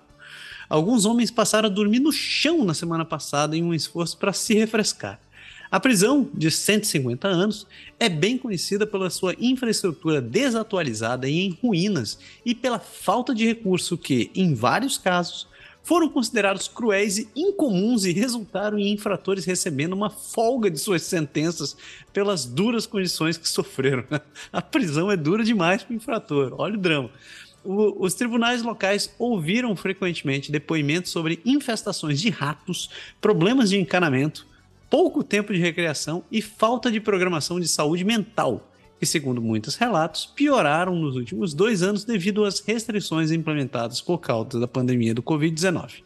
A qualidade do ar também tem sido uma reclamação de longa data entre os presos e os trabalhadores da penitenciária. Em 2017, Kenny Green levantou a questão da Suprema Corte, eh, Suprema Corte de, de Newfoundland Labrador como parte de uma ação civil contra a, pro- contra a província, eh, na qual ele processou por negligência em conexão com um tumulto na penitenciária que, o, que acabou que acabou deixando esfaqueado e espancado por outros presos enquanto cumpria a pena. Porra. Ah, Green solicitou ao tribunal uma ordem proibindo a província de operar a prisão, argumentando que seu estado deplorável, falta de espaço adequado, ar-condicionado e outros elementos eh, que hum, se equivalem a um tratamento cruel. A sua advogada, Lynn Moore, disse ao tribunal que o risco de Green teria sido minimizado por uma prisão funcionando adequadamente. O governo provincial anunciou em 2019 a construção de uma nova prisão para substituir esta a prisão, essa Queen Elizabeth, com instalações atualizadas e aumento de espaço. O cronograma para a construção, que deveria começar em 2023, é desconhecido. Isso aí, velho. Pé, o negócio é esse. Você vai, você vai preso, você tem que reclamar da prisão, porque não tá bom. Mano, prisão no Canadá é outro nível, né, meu? Prisão no Canadá, os caras pedem, ó, eu quero banheiro na minha cela, velho. Não quero dividir banheiro com os caras, não, mano. Vai nesse bagulho de cair aí o, o barato do sabonete, um monte de marmanjo olhando eu ali, ó, não. Onde mamãe passou pompom, ninguém põe a mão, não. Então, assim, prioridades, né, meu? Porra, País de primeiro velho. mundo. País de primeiro mundo. Problemas de primeiro mundo, né, Problema cara? de Os, primeiro mundo. os presos estão dando de dedo na cara da, da, É. da justiça. Isso aí. Eu quero meus direitos. Quero meus direitos. Ok. Direitos É. humanos estão tão felizes vendo essas coisas. Canadá é bom por isso. Não estou sendo sarcástico aqui, tá? só deixando claro. Você tem eu direito tô. a reclamar. Você é cidadão, né? reclame mesmo. É. Saindo de Newfoundland, fomos na ilha do Príncipe Eduardo. Olha aí, o pessoal reclama que não tem notícia de Príncipe Eduardo. Que eu, eu tive que rir com isso. Um homem na, na província foi preso duas vezes por dirigir embriagado no mesmo dia. Hoje é a semana do Bravo Campeão, hein, cara? Boi, cara. A polícia prendeu um homem de 64 anos duas vezes em um dia por dirigir com deficiência no estado mental no sábado, dia 23 de julho. Uma vez ao volante de um caminhão de transporte e a segunda vez depois que o homem foi parado enquanto dirigia um trator em uma estrada. A RCMP recebeu o primeiro relatório de um possível motorista embriagado envolvendo um caminhão de transporte na área de Cardigan, por volta do meio-dia. Os policiais rapidamente encontraram o caminhão e o pararam. O motorista falhou em um teste de concentração de álcool na estrada e foi preso e levado para o destacamento da polícia da RCMP em Montag. Os testes adicionais descobriram que suas amostras de hálito eram quase o dobro do limite legal o homem foi liberado é, sob custódia, recebeu uma suspensão na carteira de motorista de 90 dias e o caminhão de transporte foi apreendido às suas custas. No entanto, apenas algumas horas depois, por volta das quatro da tarde, a polícia recebeu outro relatório de um possível motorista prejudicado. prejudicado é ótimo. Dessa vez envolvendo um trator agrícola na rota 5, perto de Cardigan. Os policiais encontraram o trator e o pararam. E descobriram que o motorista era o mesmo homem que dirigiu o caminhão anteriormente. A polícia disse que o homem reprovou de novo no teste do álcool na estrada e o trator foi apreendido.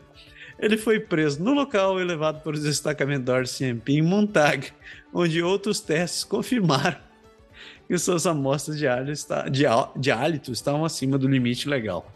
O homem foi mantido sob custódia durante a noite e foi liberado sob condições no dia seguinte, aguardando uma aparição no Tribunal Provincial em Georgetown em 28 de julho. Isso aí, cara. Você bebeu... É, ainda foi no bar tomar uma pra comemorar, já saí também. Saiu pra tomar uma. Você tá de sacanagem. Bravo, bravo. Bravo, é. campeão. É, saindo de, de Príncipe Eduardo, chegamos em New Brunswick. E daí? New, New Brunswick. Um homem de Monticon com 22 mandados é preso em Nova Escócia. Um homem de Monticon com quase duas dúzias de mandatos pendentes foi preso na Nova Escócia. A RMCMP da Nova Escócia disse que os policiais pararam uma minivan que viajava em Mount William, perto de New Glasgow, por volta das 1h20, da 1 hora da manhã no dia 20 de julho.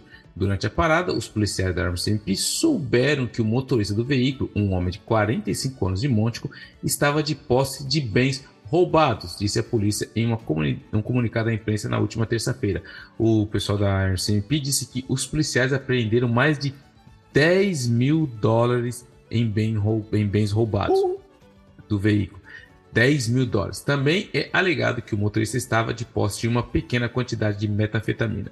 O homem que tinha 22 mandados de prisão pendentes na província de New Brunswick foi mantido sob custódia, disse o comunicado. Ele vai comparecer no Tribunal Provincial de Pictou para responder às acusações de posse de bens obtidos por crime e posse de substância. E mais interessante, você vê a foto, cara. É típico assim, eu não sei, cara, não quero julgar, eu não, não tá no artigo, mas é típico daquele mala que rouba é, caixa da Amazon, cara. Você vê ali, você tem colchão de inflável que você usa em camping, você tem um, um ar-condicionado, você tem tênis de criança, você tem, meu, é, você tem ali aquelas air fry, você tem é, impressora. Cara, tipo, você tem cada item assim super diverso assim, mas enfim, o cidadão Bravo Campeão estava aí com 22 mandatos, já era, já era figura conhecida da polícia e agora vai acrescentar mais um honoris causa aí no seu currículo. Só, só um comentário nessa história. É Moncton, não Moncton. Eu falei, eu falei, é, eu falei Moncton? Você falou Moncton algumas é, vezes. Moncton. Oh, Moncton. Moncton. O cara, aquele cara lá que já falou que eu falo é logaritmo. Não, algoritmo, lugar logaritmo, já fala, esse cara tem dislexia, mano. O pé tem dislexia. Desculpa aí, é Moncton. E outra coisa, por que, que a notícia da Nova Escócia tá, tá em New Brunswick? Então, cara, porque foi assim que saiu, cara. Segue o jogo, mano. Segue o jogo. Segue, segue o jogo. Saímos de New Brunswick e agora sim chegamos em Nova Escócia. Tomara que eu não tenha errado dessa vez. Uh, onde árvores acabam sendo vandalizadas em um ataque com machado em um parque público. Que condição, velho. Uh, alguém invadiu o jardim público na noite de segunda-feira e atacou cerca de 30 árvores com um machado. As árvores, Caramba. algumas delas históricas, foram vandalizadas, a casca arrancada e há preocupações sobre sua sobrevivência. A administração dos jardins escreveu que o local popular no centro da cidade para turistas e moradores locais está fechada hoje. O Public Gardens já sofreu vandalismo antes, algumas estátuas, é, onde algumas estátuas acabam sendo danificadas, mas nada parecido com isso. Muitas das árvores danificadas estão localizadas ao redor do Griffin's Pond, enquanto outras estão espalhadas por todo o parque, longe das cercas do perímetro. A equipe está fazendo todos os esforços para maximizar as chances de salvar tantas árvores quanto possível, mas o número de árvores perdidas não é conhecido nesse momento e o número de árvores que precisarão ser removidas ainda não foi determinado. A equipe vai continuar monitorando sua saúde nos próximos meses. Eu achei engraçado essa parte. A, a, previsão do parque é reabrir hoje, no dia 27. Os portões dos jardins históricos, cercados por cercas altas de metais, abrem às 8 da manhã todos os dias e fecham meia hora antes do anoitecer, de acordo com o site da cidade. Então, isso aí, você que é uma pessoa que não tem coração, fica derrubando árvores em espaços públicos. Que vergonha, que coisa feia. É, não tô entendendo mais nada. Vandalizar a árvore. O mundo tá muito louco. Mas... Vandalizar a árvore. Na semana passada o cara tava arrancando placa de veterano, né? É, de, agora vandalizando uma árvore. Agora é árvore. E aí, fecha, fecha as notícias do, do país né, com Então, cara, vamos fechar com Nova Escócia. Assim, membros do parlamento de Nova Escócia são chamados de volta para rejeitar um aumento de salário. Você nunca vai ouvir esse tipo de notícia, hein? Rejeitar um aumento de salário. Os 55 membros da parlamentares da Nova Escócia retornaram à Assembleia Legislativa na terça-feira em uma sessão de emergência para derrubar um aumento salarial recomendado em um relatório divulgado no início do mês. Vale lembrar que nós estamos nas férias estivais ali do verão, então está todo mundo de férias. Então, se eles tiverem que legislar, eles são obrigados a vir de maneira obrigatória e é, extraordinária. A administração da a, a, ministra da Educação, Becky Durham, apresentou o projeto na tarde de terça-feira. Os novos escoceses estão enfrentando alta inflação e a província tem desafios significativos pela frente, disse ela aos repórteres. Um grande aumento na renda dos políticos simplesmente, simplesmente não é aceitável para, novo, para os novos escoceses no momento. Os, parti os, partidos de oposição dizem que estão dispostos a provar que o projeto, embora os liberais e os novos democratas não estejam convencidos, de que seja uma emergência digna de uma sessão de verão. Fala sério. Desde 2013, a taxa de salário básico para um membro do parlamento não aumentou em 89.234 doletas. O projeto de lei prevê o cancelamento da entrada automática em vigor do aumento de 12% recomendado pela comissão independente. No entanto, a comissão de revisão salarial ofereceu uma solução aos deputados que não queriam um aumento recomendado. Ele sugeriu devolver o salário extra à província ou doar o dinheiro para a caridade. Fica assim, você não quer um aumento? Todo mês recebeu, pega 12% e dá. O projeto também prevê que o salário do primeiro-ministro seja reduzido de 11.241 dólares. Beck Durham disse que foi um gesto de solidariedade, mas o líder da Câmara do NDP, Suzanne LeBlanc, acredita que é para causar uma boa impressão quando o salário do primeiro-ministro da Nova Escócia é o terceiro em importância entre os primeiros ministros provinciais. E aí que assim, é, eu vou fazer aqui um adendo aqui. Muita calma nesse momento, eu vou dar minha opinião. Primeiro, eu acho que tem um pouco de hipocrisia nisso daí, entendeu? Que eles chamam primeiro uma sessão especial no meio do verão, usando. Tudo bem, a gente sabe que está numa pandemia, tal, tal, tal, mas eu achei. Primeiro, vou colocar aqui: o salário do primeiro-ministro, o Justin Trudeau, o Justin, ele está a cerca de 345 mil dólares por ano. Então, o primeiro-ministro que tem uma responsabilidade, cara muita responsabilidade. O cara, ele tá na frente do país. as decisões que ele tá ali na frente, lógico que ele não toma sozinho, mas muitas das decisões que ele toma pode afetar e muito a vida de milhões de pessoas no Canadá. Então, ou seja, eu particularmente acho pouco o salário do primeiro-ministro para um cara que tem a responsabilidade. Oi, tô defendendo o Trudeau, meu. Caramba, você não vai você tá certo. defendendo mas... o Trudeau, velho? Isso é um então, universo paralelo? É, universo, o mundo tá de ponta cabeça. Mas enfim, eu, em relação a, a administradores de empresas que, que não tem nenhuma responsabilidade de, de, de, de dar contas de muito o que faz, eu acho relativamente pouco para um primeiro-ministro. Os ministros federais, para você ideia, um, um, cara que ele é deputado federal e ele tem ainda o cargo de ministro, ele ganha mais ou menos 196 mil dólares por ano. E vale lembrar que muitos desses ministros, como que saiu de finanças, como a, amiga que o, a, que o Massaro tanto gosta, que é a, a Freeland, são pessoas que, não, se eles estivessem no, no privado, eles ganhariam muito mais que isso, com a capacidade que eles têm, que com, com o network que eles têm. Então, assim, uma ministra ganhar 196 mil por ano, eu acho pouco. Pra você ter ideia, o Doug Ford, o Doug Ford, que é o ministro de Ontário, que é o primeiro-ministro de Ontário, ele ganha 200 mil por ano. Ou seja, ele ganha mais, um primeiro-ministro de uma província, que é uma grande província, lógico, Ontário, ganha mais do que um ministro do federal. E o Tim Houston, que é o ministro da Nova Scott, o, o salário dele está em 112 mil por ano. 112 mil por ano. Primeiro ministro de uma província. E um ministro dele ganha 49 mil por ano. Então, assim, eu acho que está muito defasado. Eu acho que, assim, a, as pessoas que têm. Eu entendo, tem muita pessoa que tem um cinismo quando olha para a política e fala, ah, mas político, não sei o quê. Não olhem com as suas lentes do Brasil. Aqui é muito diferente. As pessoas que vão para o serviço público Muitas vezes elas vão realmente por convicção, elas vão porque elas têm um projeto de sociedade, elas vão porque elas têm um projeto de servir a sociedade. Porque muitas delas, não estou falando que é todo mundo, claro, muitas delas teriam condições de ganhar muito, mas muito mais do que elas poderiam ganhar. Vou te dar um exemplo: o primeiro-ministro de Finanças do Quebec, ele era VP do banco que eu trabalho. Ele ganhava, só de bônus, ele ganhava muito, mas muito mais do que ele ganha hoje como ministro da província. Então, ou seja, Ninguém sai do status que ele estava simplesmente para. E não tem essa que o cara vai fazer fraude ou corrupção, porque aqui não funciona como o Brasil. Sem contar que é um trabalho que o cara está 24 horas por dia à disposição, 7 dias por semana. Dá qualquer problema, se acontece qualquer coisa, você vê eles de manhã, os caras têm que chegar de manhã. Para quem conhece um pouco como funciona a política, um cara que é ministro, um cara que é deputado, eles têm que acordar de manhã, 5 horas da manhã, eles já têm que ter um briefing do que está acontecendo, do que aconteceu, se alguma bomba estourou. Depois eles têm que preparar todo o dia no parlamento, encontro com as pessoas. Muitas vezes esses caras, é 8, 9 horas da noite, estão preparando projeto, discutindo projeto de lei. Assim, é uma coisa muito pesada, afeta muito a família dos caras, que eles, essas pessoas não têm uma vida familiar, porque estão 24 Então, assim, não estou aqui para defender político, longe de mim, que eu acho que o político tem que ter supervisionado, eu acho que isso é, é a função do, do, cidadão de supervisionar os políticos, mas eu acho muito pouco o salário desses caras. Ponto, enfim, fiz minha defesa aí. E defendi o Trudeau um dia na vida. Eu não tenho mais o que falar, porque você defendeu. Você terminou o bloco inteiro defendendo o Trudeau. Então eu vou. Para não, não piorar a situação, para terminar com essa mensagem positiva. Não vou encher o Pacová. É isso aí, pessoas. Terminamos o nosso grande bloco de notícias e o programa segue.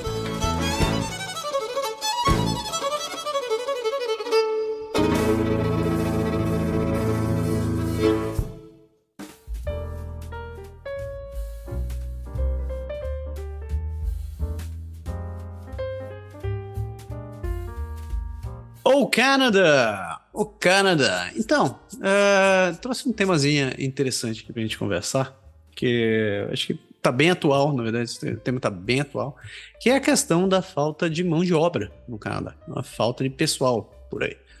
E que, que é um, um problema que a gente vem batendo nessa tecla de faz alguns meses, principalmente depois dessa pandemia, a gente tá, isso está ficando mais evidente mas é, tem alguns lados que nem todo mundo tá, leva em consideração, eu inclusive. Quando tá pesquisando sobre isso daí, acabei descobrindo algumas coisas muito curiosas. Então, o que, que tá rolando, né? Como sempre, contextualizando primeiro. O Canadá está passando por uma grave escassez de mão de obra. Mas os economistas dizem que nem tudo é culpa da pandemia, como a gente acha e que isso é só o culminar inevitável de uma mudança demográfica sísmica que está em andamento há décadas. De acordo com o Statistics Canada, a taxa de desocupação por, de empregos está atualmente enfrentando uma baixa histórica em todas as províncias do país. Na verdade, a proporção é ainda menor agora do que era no início da pandemia do Covid-19. Então, só falando que o termo aqui parece estranho, mas é a taxa de desocupação por, de empregos. Ou seja, quanto mais baixo isso daqui, mais quantidade de vagas que tem aberto e mais pessoal está faltando. Então, o número está no, nível realmente baixo. A razão de tudo isso é que tem menos trabalhadores para preencher isso daí. E a razão de ter menos, menos é, trabalhadores é algo que a gente já sabia que ia acontecer faz muito tempo. Se chama Baby Boomers.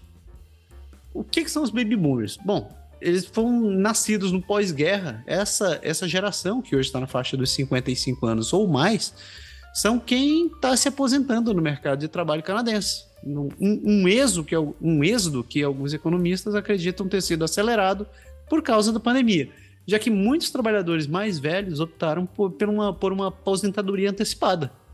E, basicamente, não tem trabalhadores mais jovens para substituir esse pessoal. A participação da força de trabalho entre 25 e 54 anos chegou a 88% em maio, 1% a mais que em fevereiro de 2020, antes que a pandemia tivesse começado no Canadá.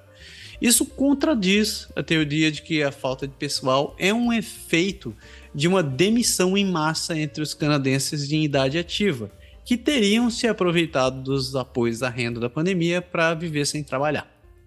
Em vez disso, os, econ os economistas dizem que os dados apontam para um surgimento de um mercado de funcionários onde os trabalhadores estão desfrutando de uma enorme vantagem sobre os empregadores. Ao contrário, de acordo com o Statistics Canada, a gente está vivendo uma escassez de mão de obra sem precedentes em quase todos os setores do mercado.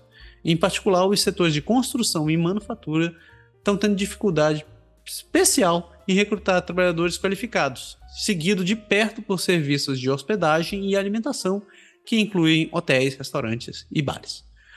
De acordo com uma nova pesquisa do Statistics Canada, uh, quase dois terços, ou 64% das empresas de hospedagem e alimentação dizer, disseram que estão enfrentando escassez de mão de obra e vão continuar enfrentando nos próximos três meses é a maior proporção em todos os outros setores, é a maior proporção do que qualquer outro dos outros setores. É, esse também foi o setor mais propenso a ver um aumento do número de, de, de cargos vagos nos próximos três meses. Em março de 2022, para vocês terem uma ideia, as vagas de emprego para o setor de hospedagem e alimentação subiram de 12,8% é, subiram para 12,8%, a taxa mais alta em todos os setores no, em 11 meses consecutivos. Entre as empresas que esperavam escassez de mão de obra, quase 3 quintos, ou 58% delas, relataram que recrutar e reter funcionários era é, é mais desafiador agora do que era há 12 meses atrás. Quase 2 quintos, ou quase 37% das empresas, esperavam que o recrutamento de mão de obra qualificada fosse um desafio, é, fosse ser um desafio. E mais de um quarto delas, ou 27,6%, previam que a retenção de pessoal qualificado seria um obstáculo. As empresas de, de, de construção, é, manufatura e manufatura eram as mais propensas a enfrentar desafios de recrutamento de mão de obra qualificada nos próximos três meses. A retenção de trabalhadores qualificados foi registrada como a mais elevada no serviço de alojamento e alimentação, seguido, é, seguindo de perto por cuidado de saúde e assistência social. Só que com os crescentes desafios trabalhistas, os serviços profissionais, científicos e técnicos acabaram sendo mais propensos a, esper a, a esperar novos funcionários do que setores de administração e de pessoal uh, em geral, né? serviço em geral. A retenção de trabalhadores qualificados é um obstáculo para cerca de 3 quintos das empresas. E quase metade dessa, e quase metade dessa, das empresas tem é, 100 ou mais trabalhadores. Uh, isso foi ligeiramente inferior para empresas com 5, uh, de 5 a 19 empregados e menos de um quinto para empresas muito pequenas com menos de quatro empregados. Então, o que, que a gente está vendo aqui? Que, em geral, quanto maior a empresa, maior está sendo a necessidade de pessoal. É, então, as empresas estão abrindo vaga, tem vaga à torta e à direita, e não importa o tamanho da sua empresa, a proporção de vagas que estão que disponíveis é mais ou menos a mesma. O que está mudando aqui é que em geral, empresas pequenas acabam, parecem estar contratando mais gente, é, parecem estar preenchendo as vagas de maneira mais fácil. Primeiro, é, por diversas razões. Você pode ter, pode ser um mercado, uh, um mercado pequeno, com pouca necessidade, com pouca necessidade técnica, ou que exija pouco conhecimento técnico. Então, as situações são bem diversificadas, não tem um padrão aqui. Só que mesmo as empresas menores, elas esperam que o recrutamento de pessoal qualificado vai ser um desafio nos próximos três meses. E mais da metade das empresas que têm entre 5 e 19 funcionários estão preocupados que não vão conseguir achar pessoal. Então a gente está falando de empresas realmente pequenas, de 5 até 19 funcionários, que vão ficar com vagas em aberto. Isso, isso, afeta o nosso mercado? Sim, afeta diretamente, porque se você tem empresas, empresas pequenas que não conseguem se manter, significa que elas não vão conseguir gerar competitividade. Se elas não vão conseguir gerar competitividade no mercado que já é que já privilegia é, grandes empresas ou grandes corporações, então você vai ter a possibilidade que essas, essas pequenas empresas vão, vão, vão ter muito mais dificuldade de se manter e possivelmente vão acabar se fechando o que vai, vai prejudicar ainda mais o mercado, porque vai diminuir ainda mais a competitividade que a gente tem no mercado. Uh, as pessoas estão encontrando outros lugares para trabalhar e simplesmente não tem gente suficiente disposta a fazer os trabalhos com salários menores em áreas como as que estão em demanda hoje em dia. Então, os trabalhadores têm muito mais opções agora.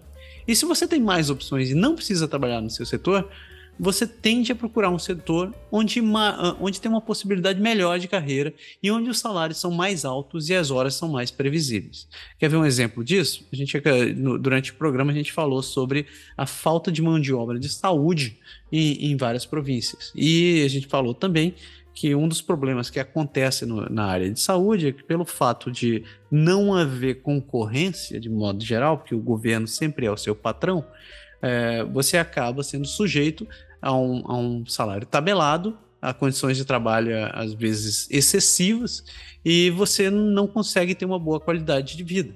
Então, não, não são raros os casos de pessoas que largaram o trabalho como enfermeira ou como profissional de saúde de um modo geral e acabaram seguindo outras carreiras, porque eles estavam cansados e exaustos com, com, com o mercado é, com a disponibilidade de, de, de, horários que eles tinham, com a remuneração que eles tinham e com um mercado que está completamente aberto a possibilidades onde você consegue encontrar é, vagas que compensam o mesmo salário que você faz e que você ainda vai ter uma qualidade de vida melhor do que você tinha antes, é o que acaba acontecendo. Então, é, setores com maior demanda, com, com, com, com demanda.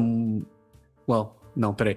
Setores onde é, existe uma demanda do profissional que é muito alta, não que tenha muito mais vagas, mas que existe uma demanda do trabalho do, do profissional mais alto, estão começando a perder pessoal e não estão conseguindo repor. Né? Então, a área de saúde é uma questão dessa, a área de construção é outra, a área de varejo, principalmente quem trabalha é, de madrugada, está é, tá tendo um problema seríssimo para poder, poder encontrar o pessoal. E o que está acontecendo? Ah a demanda por esses empregos não vai desaparecer, porque as empresas vão continuar existindo. Mas isso sugere que a gente vai ver uma inflação salarial bastante séria em, vários setores da indústria nos próximos anos. Esse novo ambiente competitivo significa que os empregadores em certos setores vão precisar aumentar os salários se eles quiserem reter trabalhadores qualificados.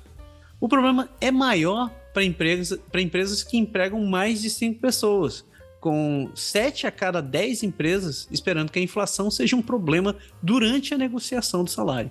Significa que um aumento no salário, em geral, isso vai significar um aumento no salário médio por hora. No, no, no primeiro trimestre de 2022, 45% das empresas disseram que planejavam aumentar seus salários nos próximo, no próximo ano. Mas, com a inflação em alta, mais da metade das empresas também espera que o, que o alto custo de vida vai ser um problema maior ao discu discutir aumento de salário com funcionários. Isso é especialmente verdadeiro para serviços de alojamento e alimentação, onde eles esperam que 76% dos, do, dos, dos, da, das empresas vão ter esse tipo de problema, seguido direto pela indústria, com 70%. Então, o que, que, o que, que a gente consegue ver? O mercado ele tem visto ondas de pessoal qualificado, com educadores escolares, que estão migrando para outras áreas que são mais com, convenientes para eles.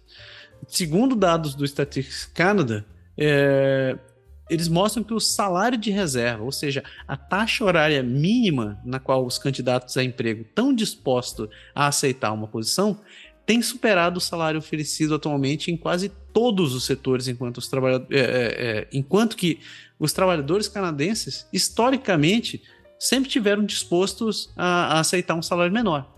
Então, o salário mínimo, digamos assim, uma vaga para não existe mais digitador, programador, que talvez oferecesse a base de 25 dólares, hoje raramente está sendo preenchida nisso daí. E ela está sendo fechada com salários negociados geralmente muito maiores disso. E uma das consequências pode estar tá sendo a, a, a, inflação, obviamente, né? Mas segundo, porque é, a, a, procura pelo funcionário tá, por esse tipo de profissional está ficando cada vez mais complicado. O que os, os comunistas, os economistas acreditam que, que, que possa vir a acontecer também é, o aumento da automação pode, pode acontecer para tentar preencher esse vácuo que vai ser deixado pela automação da mão de obra.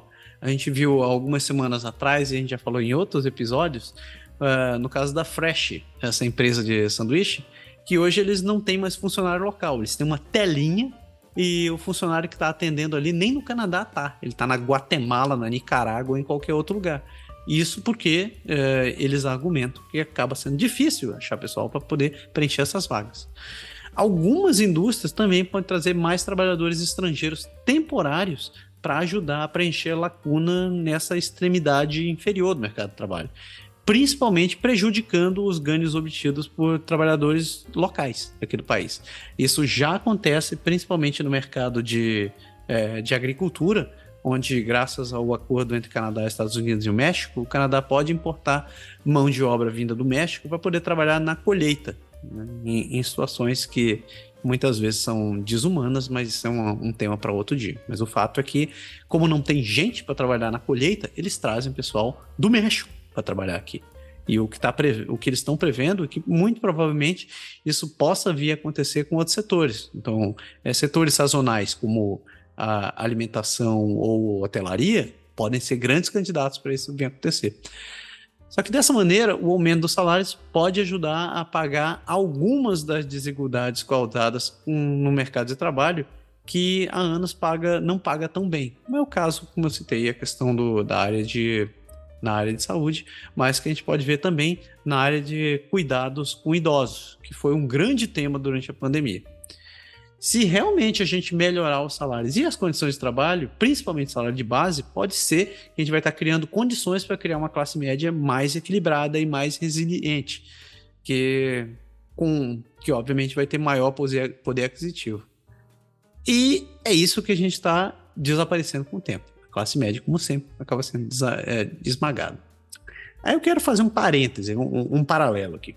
Porque durante a década de 90, 1990, o, o Japão viveu algo parecido com o que está rolando no Canadá. Era a melhor onda da industrialização moderna japonesa, quando o país exportava de joguinhos eletrônicos a carros. É, por conta do preconceito de determinadas funções e uma força de trabalho que estava interessada só em ocupar vagas em escritórios de grandes empresas, as fábricas e, e a fábrica em modo geral e várias áreas de comércio enfrentava uma mão de obra desgraçada, é, uma, uma falta de mão de obra desgraçada naquele período. Era o que no, no Japão se conhecia como a, as funções dos três Ks, que é o Kiken, Kitanai Kitsui, que traduzindo como são vagas perigosas, sujas ou árduas. E, e, e geralmente elas incluíam trabalhos como lixeiro, como trabalhar em fábrica, como trabalhar em indústria de, de, de comida, e eram trabalhos que o japonês já não queria mais fazer, mas que foram responsáveis pela explosão de emigração de, de trabalhadores para o Japão. Então, ondas e mais ondas de decassegues, os descendentes de japoneses, é, foram principalmente do Brasil para ocupar vagas que pagavam na época incrivelmente bem, inclusive com os padrões japoneses. Né? Era uma época que a gente estava falando de Fernando Collor e José, José Sarney no Brasil, onde a inflação chegou a um patamar insano de 1.900% na época. E o descendente do japonês encontrou uma terra na, na, terra dos antepassados uma fonte de renda sem igual, impulsionando principalmente por um mercado de alta demanda de pessoal. Então, esse pessoal se, se, se saiu muito bem. Essa primeira onda das pessoas conseguiram fazer muito dinheiro.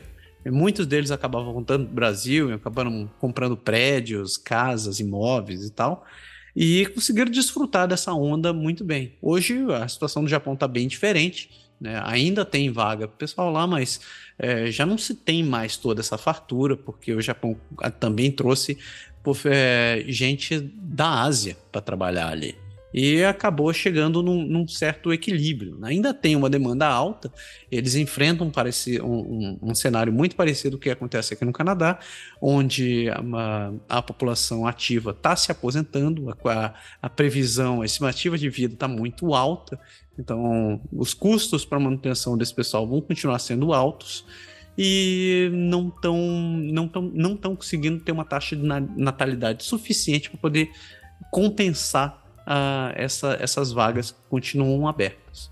Então, é claro que o Japão tem outros problemas, tem uma dívida interna trilionária, né? Eles também têm outros problemas para manter a própria, a própria infraestrutura é, básica, então gastos com saúde. Ainda que o Japão tenha uma, um programa de saúde híbrido, ele, ele, ele ainda sofre bastante com essa questão e, e, e precisa tentar achar soluções para poder se equilibrar.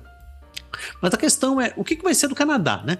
Apesar de ser bem diferente do Japão de 90 e com programas de migração muito mais abertos ao estrangeiro, ainda assim a estratégia de atrair centenas de milhares de imigrantes todos os anos para o Canadá não tem sido suficiente para atender essa demanda de pessoal que já era conhecido pelo governo há muitos anos.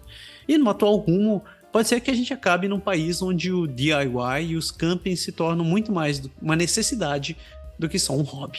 Você explicou bem aí, a imigração não é a solução para todos os problemas, né? a panaceia da, da situação, mas enquanto eles não entenderem, principalmente aqui com o envelhecimento da população, que é uma das grandes portas de saída, não vejo muita melhora não, mas vamos ver uma mais interessante.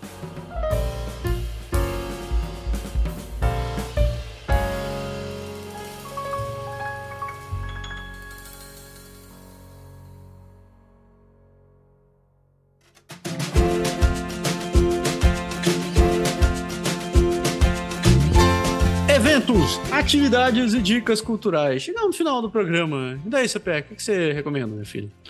Cara, eu como cresci nos anos 80 e 90 ali no fundo de Itaquera, como nunca gostei de samba, nem do Corinthians e nem de pagode, eu curtia muito Pearl Jam.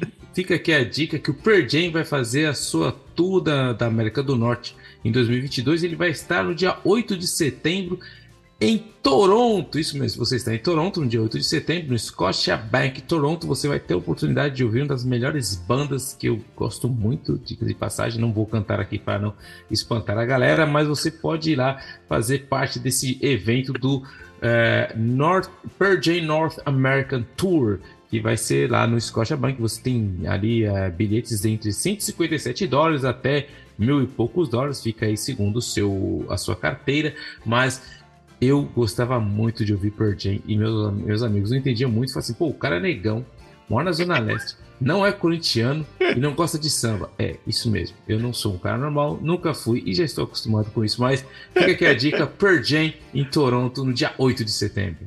É, eu só, só tenho uma, uma retrucada a fazer sobre isso, porque eu não vou para Toronto, mas eles vão vir aqui para para Ottawa e no dia 3 de setembro eu ah, vou, é. vou, estar lá. Ah, é, tá vendo? Se, se vocês quiserem vir ver, que, se vocês estiverem aqui em Ottawa e quiserem ver se Pearl me avisem, que eu vou. Eu vou. claro que eu vou. Claro que eu vou. Uh, minha dica, eu tenho três dicas aqui, três filmes, já que a gente está falando sobre. sobre uh, a gente falou bastante sobre saúde, a gente falou sobre mercado de trabalho e acabei dando uma, uma toquinha aqui de Japão.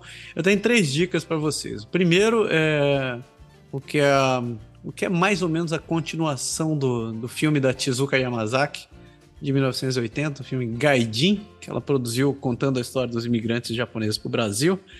É, durante, eu acho que foi 2000, eu não sei quando foi lançado esse filme, mas teve a continuação dele, que se chama, também se chama Gaidin, mas ele tem um subtítulo que se chama Ama-me como, sou, como Sou, que ele conta a história da imigração inversa, dos decassegues brasileiros que foram morar no Japão e o que, que era a vida deles. Né? É, um, é um filme é um filme legal, ele conta mais ou menos o que, que era a vida desse pessoal, como foi a vida do pessoal vai para lá. Eu prefiro o primeiro, mas esse daqui contextualiza bem, então eu, eu recomendo. Vale, quem não conhece bem a vida da, do, dos descendentes que foram parar no Japão, dê uma assistida nesse filme. Se você procurar até no, no YouTube, tem para assistir de graça ali. De graça, porque alguém jogou ali. Uh, e dois outros filmes que eu recomendo fortemente para quem quer entender um pouco mais sobre a realidade do sistema de saúde do Canadá e quer conhecer um pouco mais da, da cultura do Quebec também, quer conhecer um pouco mais do Canadá, tem dois filmes muito bons que eu recomendo. O primeiro se chama O Declínio do Império Americano e o segundo se chama Invasões Bárbaras. Ambos são do diretor quebecois Denis Arcand. São filmes muito bons, né? excelentes, são, são dramédias, como eles chamam. Eles falam, contam a história de um grupo de amigos que, que se encontram, que eu não vou dar spoiler, mas conta a história de um grupo de amigos ali no Quebec. E tem grandes referências ao sistema de saúde. Você, você consegue ver muito bem como está o sistema do, de saúde do Quebec, apesar do filme ser velho, é, não está muito diferente. É muito atual. É, continua não é velho, mas é muito atual. muito atual. Então fica aí minhas dicas dos três filmes: é, Gaidin, O Declínio do Império Americano e Invasões Bárbaras. Excelentes filmes. Comentários, agora comentários no final do programa. Primeiro, a gente quer lembrar, se você quiser nos ajudar, a gente tem o nosso Patreon, né? o Patreon é o patreon.com.br Canadá agora. Sua ajuda é sempre muito bem-vinda. Né? A gente tem vários níveis e categor... várias categorias diferentes que a gente uh, ajuda bastante, que a gente uh, oferece para você. Qualquer uma dessas categorias é muito bem-vinda e e sabe, vai ficar ainda mais próximo do nosso coração. Lembrando que o Canadá agora é um projeto completamente independente. Estou eu e o PE aqui gastando saliva em nossas horas do dia para trazer informações para vocês por puro amor mesmo. Esse negócio de, de podcast ficar rico é só. só Ilusão. É, como é que, como é que é eles chamam isso daqui? É só os privilegiados. É, só americano. Só americano. Uh, feedbacks do último programa. Primeiro, uma mensagem da Mônica Wendt. Ela falou: Bom dia, tenho uma correção para pedir para vocês. Olha só, na tapa, na tapa. Yellowknife fica em Norfolk Territories, não. Não, peraí. Yellowknife fica em Norfolk Territories, não Yukon. Olha que morada, cara. Morei em Yellowknife por quase três anos. É bem bacana. Olha, velho, tem alguém de Yellowknife que podia Pronto. estar no programa. Vamos saber uma Mônica. Uh, também tem uma sugestão para o podcast. Boa. Esse ano teremos eleições provinciais aqui em Quebec. Já ouviu falar nisso? Opa, a gente vai pegar esse ano. E tem um grande amigo doutorando em ciências políticas na UCAM, Oscar Begg. E ele poderia contribuir com o programa quando tratarem desse assunto. Olha aí, Pé! Porra. É, não, com certeza a gente está aí aberto a todas as, as opções que a gente vai falar muito, vai ter uma cobertura específica aí quando começar aí o, as eleições do Quebec. Tá anotado aí, Oscar Berg. Se tiver afim, a gente vai, bater muito papo sobre esse assunto aí, porque a gente vai cobrir bem isso aí. Que nem a gente fez com Toronto, a gente deu é. bastante Toronto, a gente deu todo um contexto antes, durante e depois. A gente vai fazer a mesma coisa com Quebec aí. Vai ter boca de urna? Vai, ter boca de urna? Pô, eu vou estar tá lá, cara. Eu vou trabalhar. Já falei, parceiro. Estou em várias reuniões do partidão aí. Tem muita informação aí. Muito bom. Obrigado, Mônica. Muito obrigado pela mensagem. Uh, outra mensagem também, vem aqui tarde, senhores Massari PE.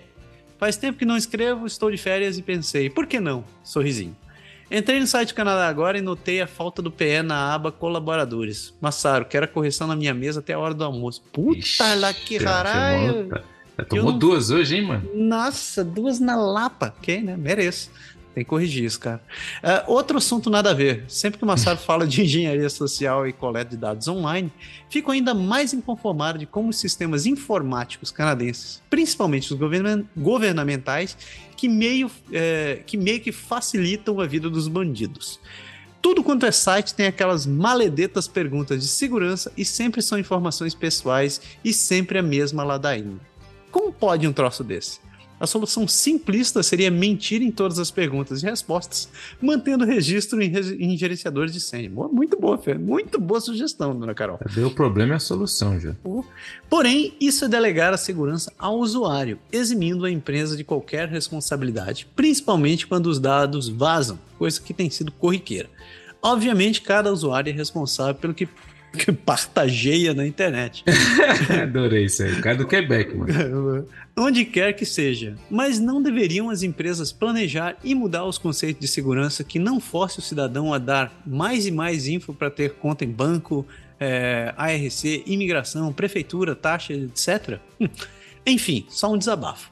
Vocês, computeiros, talvez saibam explicar um possível motivo por trás dessa decisão ou não, mas me parece um juninho nessa estratégia. Por enquanto é só. Estou atrasado no, no, na semana no podcast, mas o download está lá me esperando. Bonne semana de la construction à vous deux. Carolina aí, que, Quebec, é, Quebec é nós, olha. Boa semana da construção aí, é Quebec é nós. Estamos é, dominando isso aqui. Isso, é isso tudo aí. nosso, tudo nosso. Tudo Dona Carol, muito obrigado pela sua mensagem. Valeu, Carol. É, só dando um pitaco, dá para falar sobre isso em outras oportunidades, mas é basicamente preguiça mesmo. As empresas, existem maneiras mais, bem mais eficientes para você fazer sistemas de, de validação é, adicional, que eles chamam MFA, Multi-Factor Authentication, ainda mais nos dias de hoje, quando todo mundo tem celular, é, todo mundo tem, tem dedo, todo mundo tem olho, é, existiriam outras maneiras muito mais, é, muito mais interessantes do que essas perguntas de confirmação que, na minha opinião, como você disse, são, são, são fraquíssimas. Né? É uma maneira extra, mas é uma é, é como se você colocasse, é como se você usasse um arame é, para poder como trava de segurança da sua casa. Então, é, vai estar tá ali, mas Peraí, peraí. Agora vou fazer vou fazer uma, uma adenda aqui. Se for o MacGyver que fez o arame, vale mais que muito sistema de segurança. Ué. Quem é velho vai entender a referência. Se for o MacGyver que fez a, o nozinho lá, não, não entra não. Obrigado pela, pela sugestão, pelo comentário ancião aqui. Para fechar os comentários, a gente tem mais uma mensagem. Diz assim: Olá, sou do Rio Grande do Sul. Minha esposa e eu estamos apenas aguardando nossos vistos para irmos para essa terra gelada tornar-nos Picolés Galdérios. Picolés Galdérios foi maravilhoso, adorei esse, esse comentário. É, escutando o último episódio de vocês, não pude deixar de ficar preocupado com a situação do sistema de saúde. Por aqui, o SUS já sofre de problemas parecidos há muito tempo, e no fim, só quem tem plano de saúde consegue algum atendimento. E olhe lá. Minha esposa ficou na fila de espera por três meses para conseguir neuro e psiquiatra para averiguar algumas coisas. Vocês acreditam que essa situação vá se regularizar no futuro próximo? Uh... Não. Acabou, acabou aqui. É, penso que precisam achar uma forma de simplificar o processo de validação profissional para estrangeiros. Com certeza. Minha esposa mesmo é nutricionista com especialização em nutrição clínica, mas sabe que vai levar pelo menos uns dois anos para conseguir validar para poder trabalhar na área aí corre o risco de desistir no caminho e fazer qualquer outra coisa. Falou exatamente sobre isso hoje. É. Uh, o programa de vocês é excelente, está nos ajudando a ver o Canadá de uma, ótima, uma ótica mais realista, pois os youtubers, em geral, vendem um Canadá que mais parece um paraíso na Terra do que um país real com problemas comuns. Josias. Tá aí. Pô. Valeu, Josias Martins. Muito. Problema da saúde, você curta e grosso, o problema da saúde não será resolvido tão cedo e dois, é, eu tenho olhado todas as plataformas que estão falando, né, principalmente falando do Quebec, que estão apresentando sobre o da imigração, e até agora nenhum dos partidos aqui na província do Quebec decidiu enfrentar as grandes, o grande lobby das, como a gente fala, das associações profissionais. Então, é. Se fala sobre da sua esposa é nutricionista, isso não vai ser regulamentado muito cedo, como a gente já falou aqui. Infelizmente, o Quebec, falando do Quebec que eu conheço bem, é uma das províncias onde tem os taxistas, os taxistas mais bem educados do mundo. Mas isso aí eu estou exagerando e a gente pode falar disso depois, em outro é, dia. Infelizmente é isso daí. Uh, a gente falou bastante durante o programa sobre isso daí. Né? uma das soluções é, você ouviu, ter esse modelo, modelo híbrido.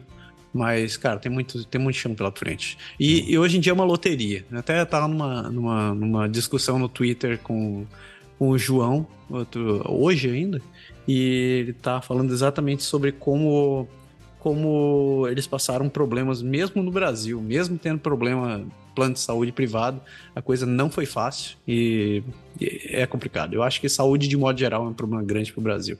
E obrigado pelo comentário, pela, pelo, pelo elogio no final. Uh, você sabe que YouTube é feito para você cons consumir conteúdo muito rápido e às vezes os, os produtores de conteúdo principalmente os que falam sobre, sobre Canadá, tendem a optar por assuntos que são modinha, né?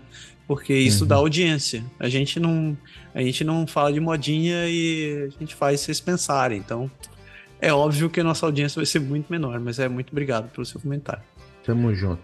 Uh, agradecimento, agradecimento, agradecimentos finais. Primeiro pro Bruno Escaramuça, pra Christian, pra Tuana Mesquita, beijo Tuana, pro Gui Chic, pra Simona de, Simone de Paula, pro Luciano Quintana, que me perguntou se eu estou com saudade do Inter 2. Eu te digo, nem um pouco. O que, que, é isso? O Inter 2 é um ônibus expresso que tem em Curitiba, cara. Ixi, ele, é, ele, ele é cinza. Ele é cinza. Ele é, ele é, uma, é, a, é uma lata de sardinha com roda na hora de pique. Beleza, agora entendi a referência. É, isso aí. Uh, abraço também pro Felipe, pro Hugo Kukurs, que por sinal é autor do romance Os Samurais de Fukushima. O Hugo, eu conheço o Hugo de, longo, de longa data, ainda do tempo do Pode Deixar ele, ele contou que ele escreveu o livro dele enquanto ele estava sentado no trem dentro de Toronto.